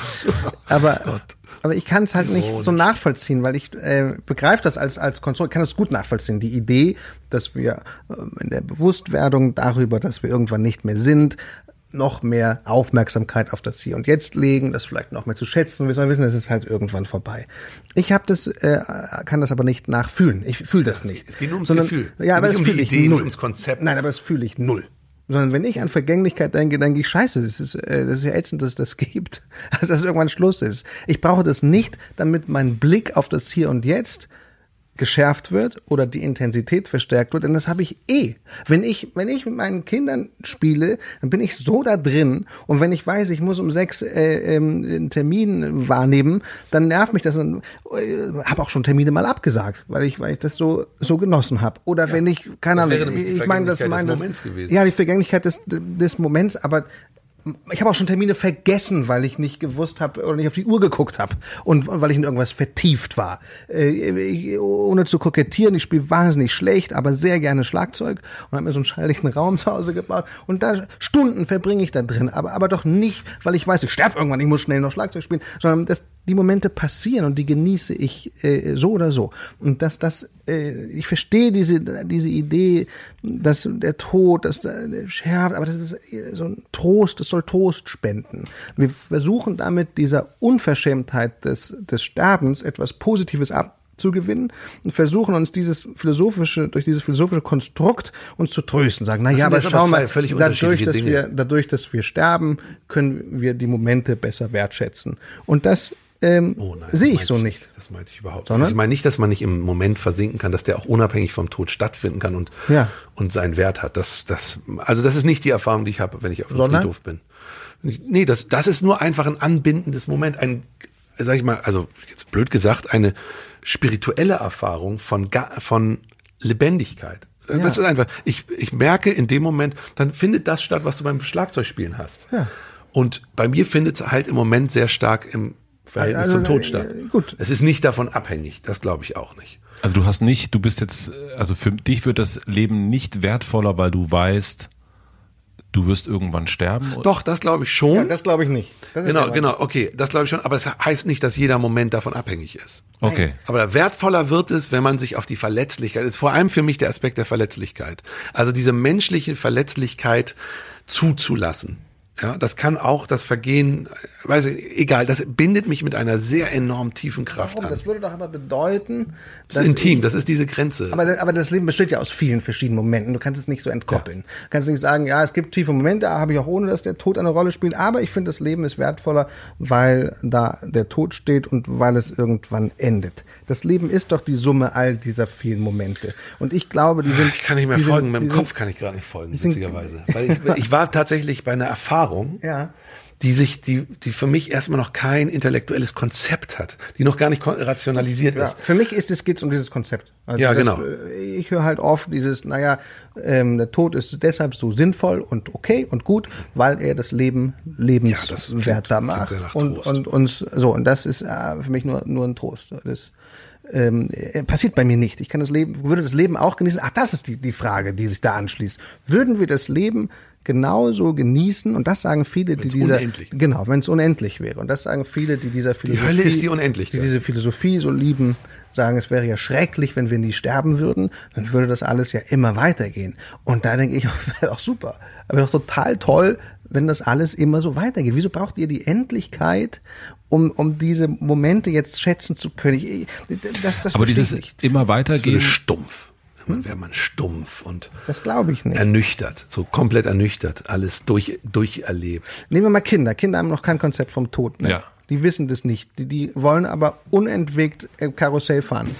Die, die, weil, und die denken, das geht unendlich weiter. Oder auf Können dem Pony freuen, ohne das Wissen. Und die sagen doch dann nicht, äh, ähm, ich, Papa, lass mich noch mal bitte eine Runde Karussell fahren, weil ich sterbe irgendwann. Ich muss den Moment jetzt äh, und so, sondern die sagen, noch mal. Wenn- Nach tausend Jahren bist du kein Kind mehr. Und darum geht's schon auch. Also, aber dass ich, es eine ich, Kindheitsphase ich glaube das nicht. Der Also, Euphorie. Mir gab es nie diesen Moment, wo ich das Gefühl hatte, so und jetzt bin ich erwachsen, jetzt, äh, sondern ich habe immer noch das Gefühl, ich würde gerne, dass es alles immer weitergeht. Ich, ich würde gerne auch mal Karussell fahren und noch mal. Äh, So. Aber du- aber, äh, ich willst das du immer noch wie, wie mit drei Jahren. Unerschöpflich. Ja, Aber, äh, also, äh, ich kann Ka- auch ein Lied, das ich mag, eine ganze Nacht auf, auf Repeat hören. okay, dir geht's nicht darum zu sagen, ich will dann das und dann das und dann das, sondern im Grunde auch wirklich, also dieses Karussellding, das finde ich super, oder Schlagzeug spielen, ich könnte, ich möchte, ich finde es schade, dass irgendwann etwas dazwischen kommt, dass ich Schlagzeug spiele. Nicht, du willst nicht, Ich du willst, du willst nicht Geige spielen Ja. und Gitarre, sondern du willst einfach immer Ja, Schlagzeug vielleicht spielen. auch. Doch, das kommt auch dazu, dass man sagt, ich, vielleicht will ich noch das und das machen. Aber selbst die Dinge, die ich immer wieder wiederhole, möchte ich gerne unendlich wiederholen. Und ich weiß, da ich wiederhole ja nicht heute dieselben Dinge, die ich vor zehn Jahren gemacht habe. Ich weiß, in zehn Jahren habe ich neue Sachen, die ich, die ich immer wieder machen will. Ich will nicht, dass das, dass es endet. Ich finde, das finde ich, finde Ich das, weiß, was du meinst. Also in dem Moment der Euphorie, des Flows oder was auch immer, ist man nicht immer direkt angekoppelt an den Gedanken, weil es endet. Freue ich mich gerade so, weil, weil es ver vergeht. Natürlich nicht. Die Euphorie selbst aus sich heraus Ja. ist wunderschön. Ja. Und es ist scheiße, dass es endet, natürlich, aber es macht es deswegen nicht euphorischer. Genau. Und das glaube ich könnte immer so weitergehen. Und deswegen Ich glaube immer, ist man ein- matt und matsch. Deswegen finde ich, wir sollten uns gegen den Tod weiter verwehren. Gut, das stimmt. Und weiterhin als Unverschämtheit bezeichnen und, und, und fordern, wie in diesem berühmten Zitat, dass er abgeschafft wird. Dass der Tod abgeschafft Ja, wird. das, da bin ich auch dafür. Jetzt, okay, du? jetzt, jetzt ist halt, ah, schön, wie schön. Naja, da bin ich schon dann irgendwie dafür, weil, weil es schon, also zumindest ein bisschen länger hätte ich gern. Einfach. Würdet ihr das machen? Würdet ihr euch so, äh, wenn, wenn, wenn es so die Spritze geben würde, euch verjüngen? Das fände ich deshalb Natürlich. ungerecht. Das fände ich, Was denn für eine Frage? Ich besser kurz nach dem Friedhof. wenn weil irgendwann sind wir ja überbevölkert. Das ist das nächste Problem dann. Also wenn wir alle, dann müssten wir wirklich das Universum besiedeln oder so. Ah. Oder Das- Fortress Europe. Einfach die Grenzen dicht machen, endlich. Meine Güte. Aber wir dürfen uns dann auch hier nicht fortpflanzen, weil es könnte ja auch keiner mehr raus, wenn die Grenzen dicht sind und deine Kinder. Gated Kinder- Communities, in gated Communities. Ja, das aber, gehen. aber in, auch die sind ja irgendwann dann zu voll. Das ist ja das. Da müssen wir noch eine, noch, und, und wenn es das, wenn das Problem gelöst ist, dann äh, lass mir so eine. Verjüngungsspritze selbstverständlich setzen, damit ich unendlich lebe und dieser, dieser Unverschämtheit nicht weiter äh, ausgesetzt bin, sterben zu müssen. Keine Frechheit. Kinder mehr. Hauptsache, wir leben noch ewig. Das könnte man natürlich auch überlegen. unsere Kinder. Wir könnten, wir, nur wir beide können. Ja, auf dem Floß und dann, Auf dem Floß. ja. Oh Gott, da würde ich dich ertränken. Wie lang- Kann man sich denn ertränken? Ah nee, es gibt ja keinen Nee, Tod. wir sind ja unsterblich. Was würde denn passieren, wenn ich dich die ganze Zeit unter das Wasser Wie lange könnt ihr miteinander und wie lange könnt ihr ohne miteinander? Damit können wir so langsam schließen. Also wie lange haltet ihr euch aus und äh, wie lange braucht ihr, also wie lange schafft ihr es ohne? Also hier ist die Endlichkeit für mich tatsächlich, äh, Ein Heilsam. Ein, Heil, ein Heiland. Ja. Ich habe es mit jedem Menschen, muss ich sagen, dass ich Abstand brauche. Also insofern würde ich das jetzt, ist das kein, keine Schocknachricht, dass ich äh, zwischendurch auch einfach zurück muss. Und da ist Jerks teilweise auch sehr, ah, ich finde, also so ein ganzer Tag miteinander und das dann anschließend und anschließend. Man geht nur noch nach Hause, um kurz zu schlafen. Ähm, und dann, also das ist schon auch eine Belastung für das Zwischenmenschliche, finde ich schon. Also zwischen euch dann oder Zwischen zu Hause? allen, aber äh, Christian ist sehr präsent, während er Regisseur ist. Also äh, während seiner er ist da sehr lebendig und laut und, und fröhlich auch und schön. Also äh, ist ein ganz schöner Christian, aber meine Stimmung gehen halt nicht mit allem mit und brauchen dann auch mal einen Rückzug. Aber letztendlich genieße ich das schon sehr. Ich freue mich sehr auf diese Zeit. Und selbst wenn ich dann mal in Momenten vielleicht überreizt bin von uns. Also ich habe das nicht so mit diesen Rückzugsimpulsen. Ich äh, genieße das. Er Ich könnte, Menschen und ich große könnte, Gruppen. Nee, aber den Fari. Ich, also ich könnte, ähm, also da sind wir nicht nicht überein. Ich könnte mit Fari Tage, Wochen, Monate am Stück verbringen und brauche das gar nicht so sehr, dass ich mich mich zurückziehe. Also da. Ich auch nicht. Ich brauche das auch nicht. Schön. Also, ähm, ich habe zum Schluss noch äh, die, drei schnellere Fragen. Wir müssen uns gucken, dass wir, dass wir uns irgendwie einigen, weil ich hätte, wenn das, wenn das okay ist. Ja, ja. wenn das- Ich habe Zeit. Ich habe Zeit. Ich habe keine Zeit. Was denken, and, was denken andere über euch, was nicht stimmt? Oh, Ah, das ist eine schöne. Ja. das ist eine wirklich schöne Frage. Also auch gerne auch über euch, also nicht nur als Farid, als der eine, ich, der, sondern auch über Auch euch. über uns als über Gruppe, uns, U- euch als Band. Auch über uns beide. Ja, Zusammen, auch so in- Jerks, über Jerks. Wir können es aber auch den ein, wir können auch den Einzelnen machen und dann den ähm, Kannst du die, Pa- die Nachdenkpause einfach kürzer schneiden und dann können wir jetzt ein bisschen nachdenken. klar. Ich habe aber ich, dach- ich dachte schon, ich frage, wollen wir es jetzt einfach so rausbringen oder nicht? Aber was Leute über uns zusammendenken, äh, wüsste ich gar nicht, was, was nicht stimmt. Ja, so Pipi-Kaka-Humor halt wieder. Ach Aber so, ja, in die Diskussion habe ich keinen Bock. Nee. Ist schon so abgegrast. wüsste ich gar nicht Ähm. eigentlich. Eigentlich ist die Diskussion überhaupt nicht abgegrast. Aber, aber du hast keine Zeit. Ne? Nee, ich habe es mich schon zu oft sagen hören. Also sagen wir so.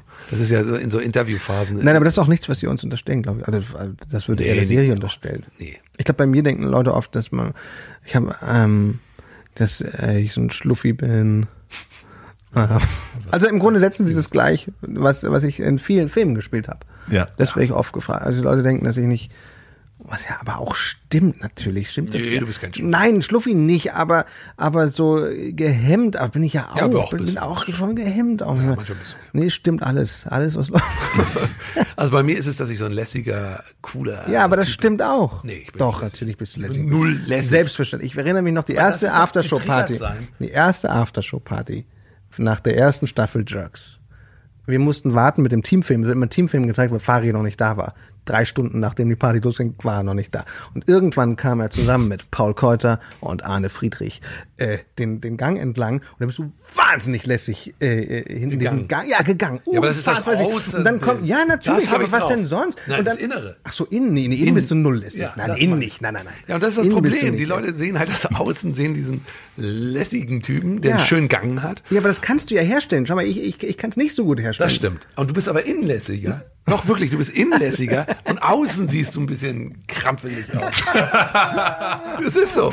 Ja, ja vielleicht. Es ist wirklich so. Also ist so viele Gedanken, wie du dir machst, mache ich mir tatsächlich nicht. Genau. Ich Also bin beim- beim- Selbstzweifler, Ja, ich bin so stimmt. und ich bin da viel mehr am Ringen. Ich Ja, habe ja. sehr, sehr weit auseinanderstehende Anteile. Ja. Also sehr, so, so selbst eine Polarisierung. Das stimmt. In mir. Ja, ja, ja, ja. Und so und, Und nach außen machst du eine unglaublich komplizierte Identität. Ja. Und bei dir ist so ein bisschen eindeutiger, ein bisschen, ein bisschen aufgeräumter, ein bisschen, wieso? Du hast mehr dieses, mehr diese Udo Lindenberg-Schnauze, so Hm. so. Und ich habe, und bei mir ist, bei mir ist es mehr so, ich krieg dann diesen Nachdruck auch in meiner Stimme. ja. Und deswegen auch Trotzdem, der Pathos, der aber dieses- Versuch, Ja, aber diese zu greifen. äußerliche Lässigkeit, die hat auch ihren Wert. Also das macht schon auch was mit deinem nichts. Umfeld. Doch, nee, das stimmt, du nichts. nicht. Aber, aber, aber aber das wir alle. Aber wenn du so kommst dann auf die Party und bist so lässig, hey, und nimmst alle in den ist Arm. inkongruent. Das macht aber Spaß. Weißt das was das Problem ist? Die Leute sehen mich anders, als ich mich fühle und fordern dann von mir gib was dich doch anderes halt an. mal so, wie du dich fühlst. Ja, das mache ich doch hier. Nee, du Nur bei Hotel Matze mache ich das. aber auf den Partys und so weiter, äh, dann gib dich doch da nicht Ja, so, da wenn du dich ja, nicht so das Dann gib dich doch halte da. ich schwer aus. Warum? halte ich schwer aus, weil ich dann denke, dass man mich nicht mehr liebt. Ja, wir lieben dich auch mit deinen ganzen und so falsche Seite. Ich kann nichts, keiner mag mich. Salat, ich habe wieder Salat geredet. Ja, und so. genau das. Das ist Und auch sympathisch. Ist auch nett. Ja, und das hat Rocco Schamoni neulich zu mir gesagt, als ich wieder so rumgezweifelt habe. Ähm, ich habe ja so eine Schere in die Hand bekommen. Ich soll mich, soll mich Nein, durchschneiden. für deinen- Ach für so. deinen. Ach so, ich dachte, ich soll mich beschneiden. Was hat Rocco Schamoni zu dir Ja, gesagt? der meinte, du Fari, das ist doch gerade so toll an dir, dass du das auch, dass diese Rolle, diese Schublade, jeder kriegt eine irgendwie, dass du die halt da füllst auch mit so einer öffentlichen Verletzlichkeit, dass du das so anbietest. Dann sei das doch einfach. Und das finde ich, deswegen bediene ich, bediene ich das jetzt. So, ich dachte, du wolltest auch. Willst du dir auch was abschneiden? Oh, endlich bin ich von diesem, von diesem Waschzettel befreit. Nee, also ich muss, das Problem ist einfach nur, dass die Leute mich dann ansabbeln und mit mir ein Bierchen trinken wollen und hey, komm doch mal auf eine Party und so, wir machen heute Party und so. Du feierst doch auch gern Partys. Ja, aber ich nicht mit irgendwelchen Leuten und Das sind vor nicht allem, irgendwelche Leute, das sind deine Fans. ja, das sind meine Freunde. Na, ich finde es immer lustig, wenn du so, äh, wenn du Sprachnachrichten schickst und schreibst. Ich bin so, einfach berührt von euren, von euren, wenn, ja. Wenn du so Zootime, wenn du das so, Zootime, Zootime, Zootime. Zo- Zootime, wenn du das so sagst, das finde ich immer geil. Genau. Das kriegt dann auch so eine Nachricht. Zootime! Sprich mir mal auf, ey, Zootime. Zootime. Okay. Äh, wir sind hier, Was denn bei dir? Was denn bei dir, Matze? was andere denken, Ja. äh, dass ich immer so entspannt bin. Bist du, bist, du du auch nicht? manchmal Bist du wahrscheinlich so- nicht, ne? Bist Es gibt Momente, Bist du auch wo ich mal das- sauer? Bist du Ja, so ein auf jeden Fall. Echt? Schreist du? Neigst nee, du auch zum- Nee, gar nicht. Schreien Aha. nicht. Ah, siehst du? Also Shit, stimmt. das kann ich, schreie ja viel. Du auch? Ich schreie auch. Ja, ja, ich auch. Schreit ihr wirklich? Leider ja. Leider auch. Leider Ja, ja. aber es tut gut auch. Nee, es ist furchtbar. Ich möchte das, Schrecklich, ich möchte das es- mir abgewöhnen und äh, wenn du, ich glaube, Wut das- ist wichtig. wenn du das Wut ist einmal geschafft hast oder nicht geschafft, wenn es dir einmal unterlaufen ist und das glaube ich gilt auch für Regisseure am Set, wenn dir einmal unterlaufen ist, dass du deine Wut nicht im Griff hast Leute anschreien, meint ihr ja. Das ist natürlich scheiße. Und du einmal schreist, nee, ah, nee, was heißt an? Du schreist halt vor dich hin, weil irgendwas nicht funktioniert. Das ist in! Ordnung, das ist in Ordnung. Und so. Ja, oder auch mal, wenn die Kinder was umgekippt haben. Das, oh nein, jetzt siehst du das. Das ist auch in Ordnung. Ist wichtig. So, ist nicht in Ordnung. Doch. Aber es passiert mir. Und, Das ähm, und ich glaube, wenn raus. dir einmal passiert ist, dann hat das, ist das ganz interessant, das Gehirn das so gespeichert, dass das geht, weil das so eine Befriedigung, für diesen Moment so eine Befriedigung oder so eine Erleichterung dir verschafft. Du hast es rausgeschrien, es geht dir für einen Moment besser. Und das ist fast wie mit einer äh, Droge oder einer Sucht, das Gehirn gelernt hat, ah, einmal schreien, das hilft, das hilft. Und dann machst du es öfter. Und es ist ganz schwierig, das wieder, wieder wegzukriegen. Und ich glaube, dass es auch mit Regisseuren am Set so geht. Ich glaube, dass es Regisseure gibt, die einmal gespürt haben, einmal das Team anschreien und alle, hups, und dann wird gespurt, dann, ah. Und diese Erfahrung, und dann schreien sie, dann werden sie so Schreiregisseure. Da muss man sich echt vorbewahren. Man muss sich vor dem ersten Schrei äh, schützen, in Acht nehmen. Deshalb bleib, bleib dabei, Matze, dass du nicht. Ich sag da jetzt nichts. Hüte dich vor dem ersten Schrei. Nee, ich glaube, ich habe nichts gegen Schreien, aber ist ja auch egal.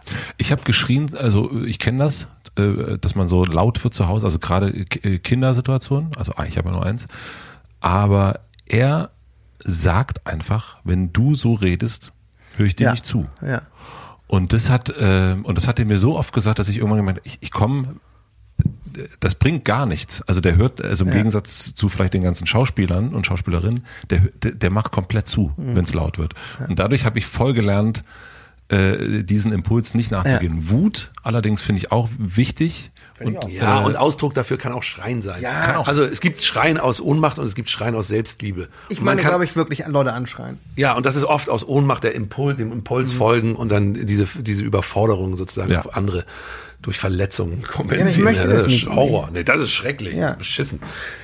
Aber ich meine, so mal laut mal, doch, wir müssen mit dir mal schreien üben, Matze. Das machen wir hier nach.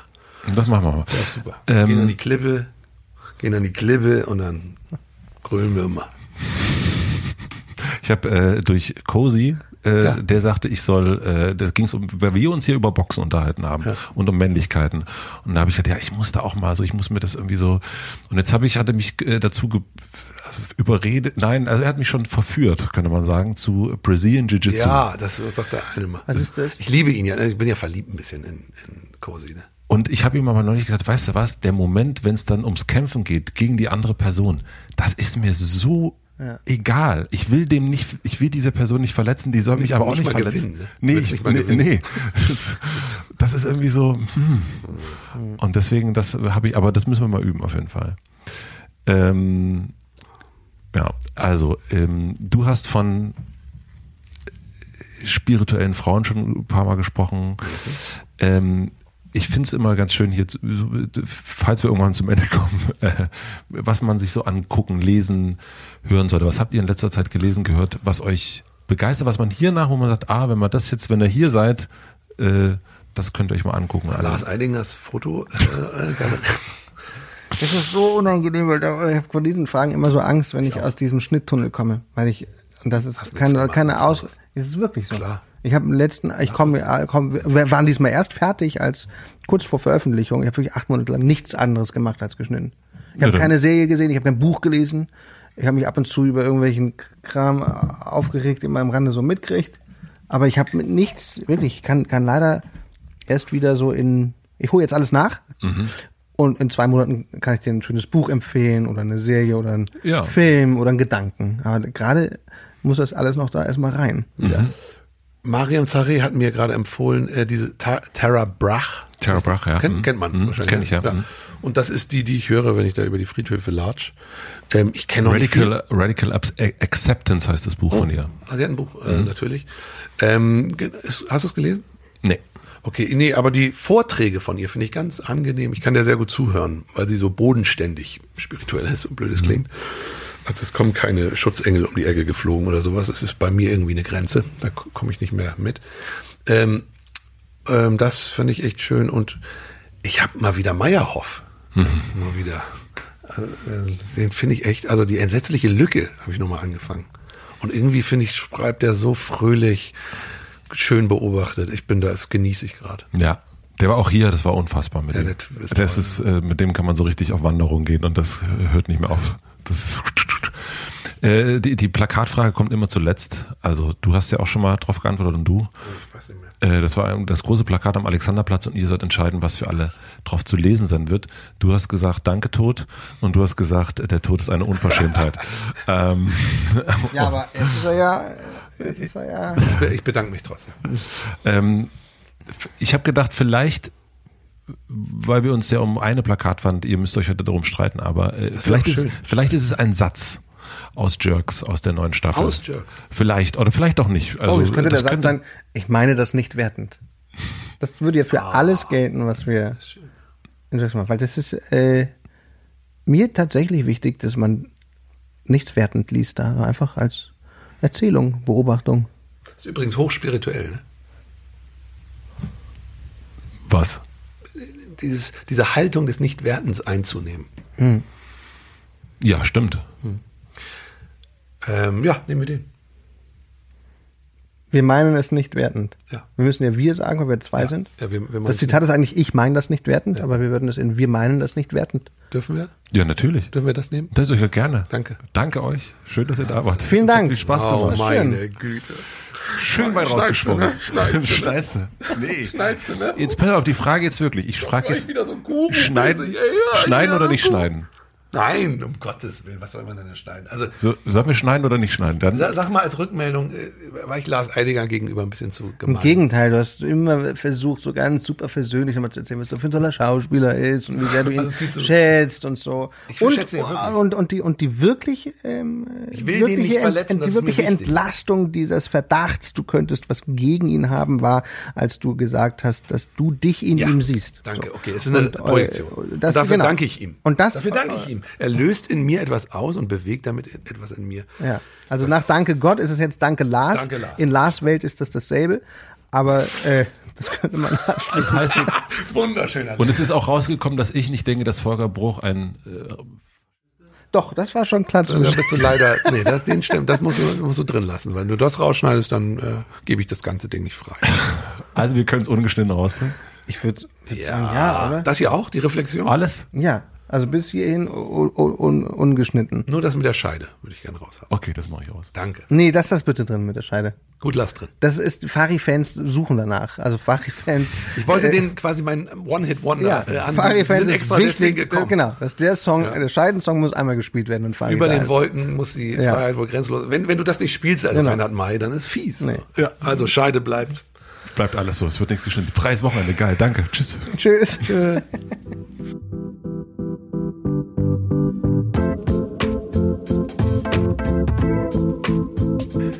Das war Fari Yadim und Christian Ulmen. Vielen, vielen herzlichen Dank fürs Zuhören. Ich hätte mir wirklich keinen besseren Start für nach der Sommerpause vorstellen können. Ich hoffe, euch geht's genauso.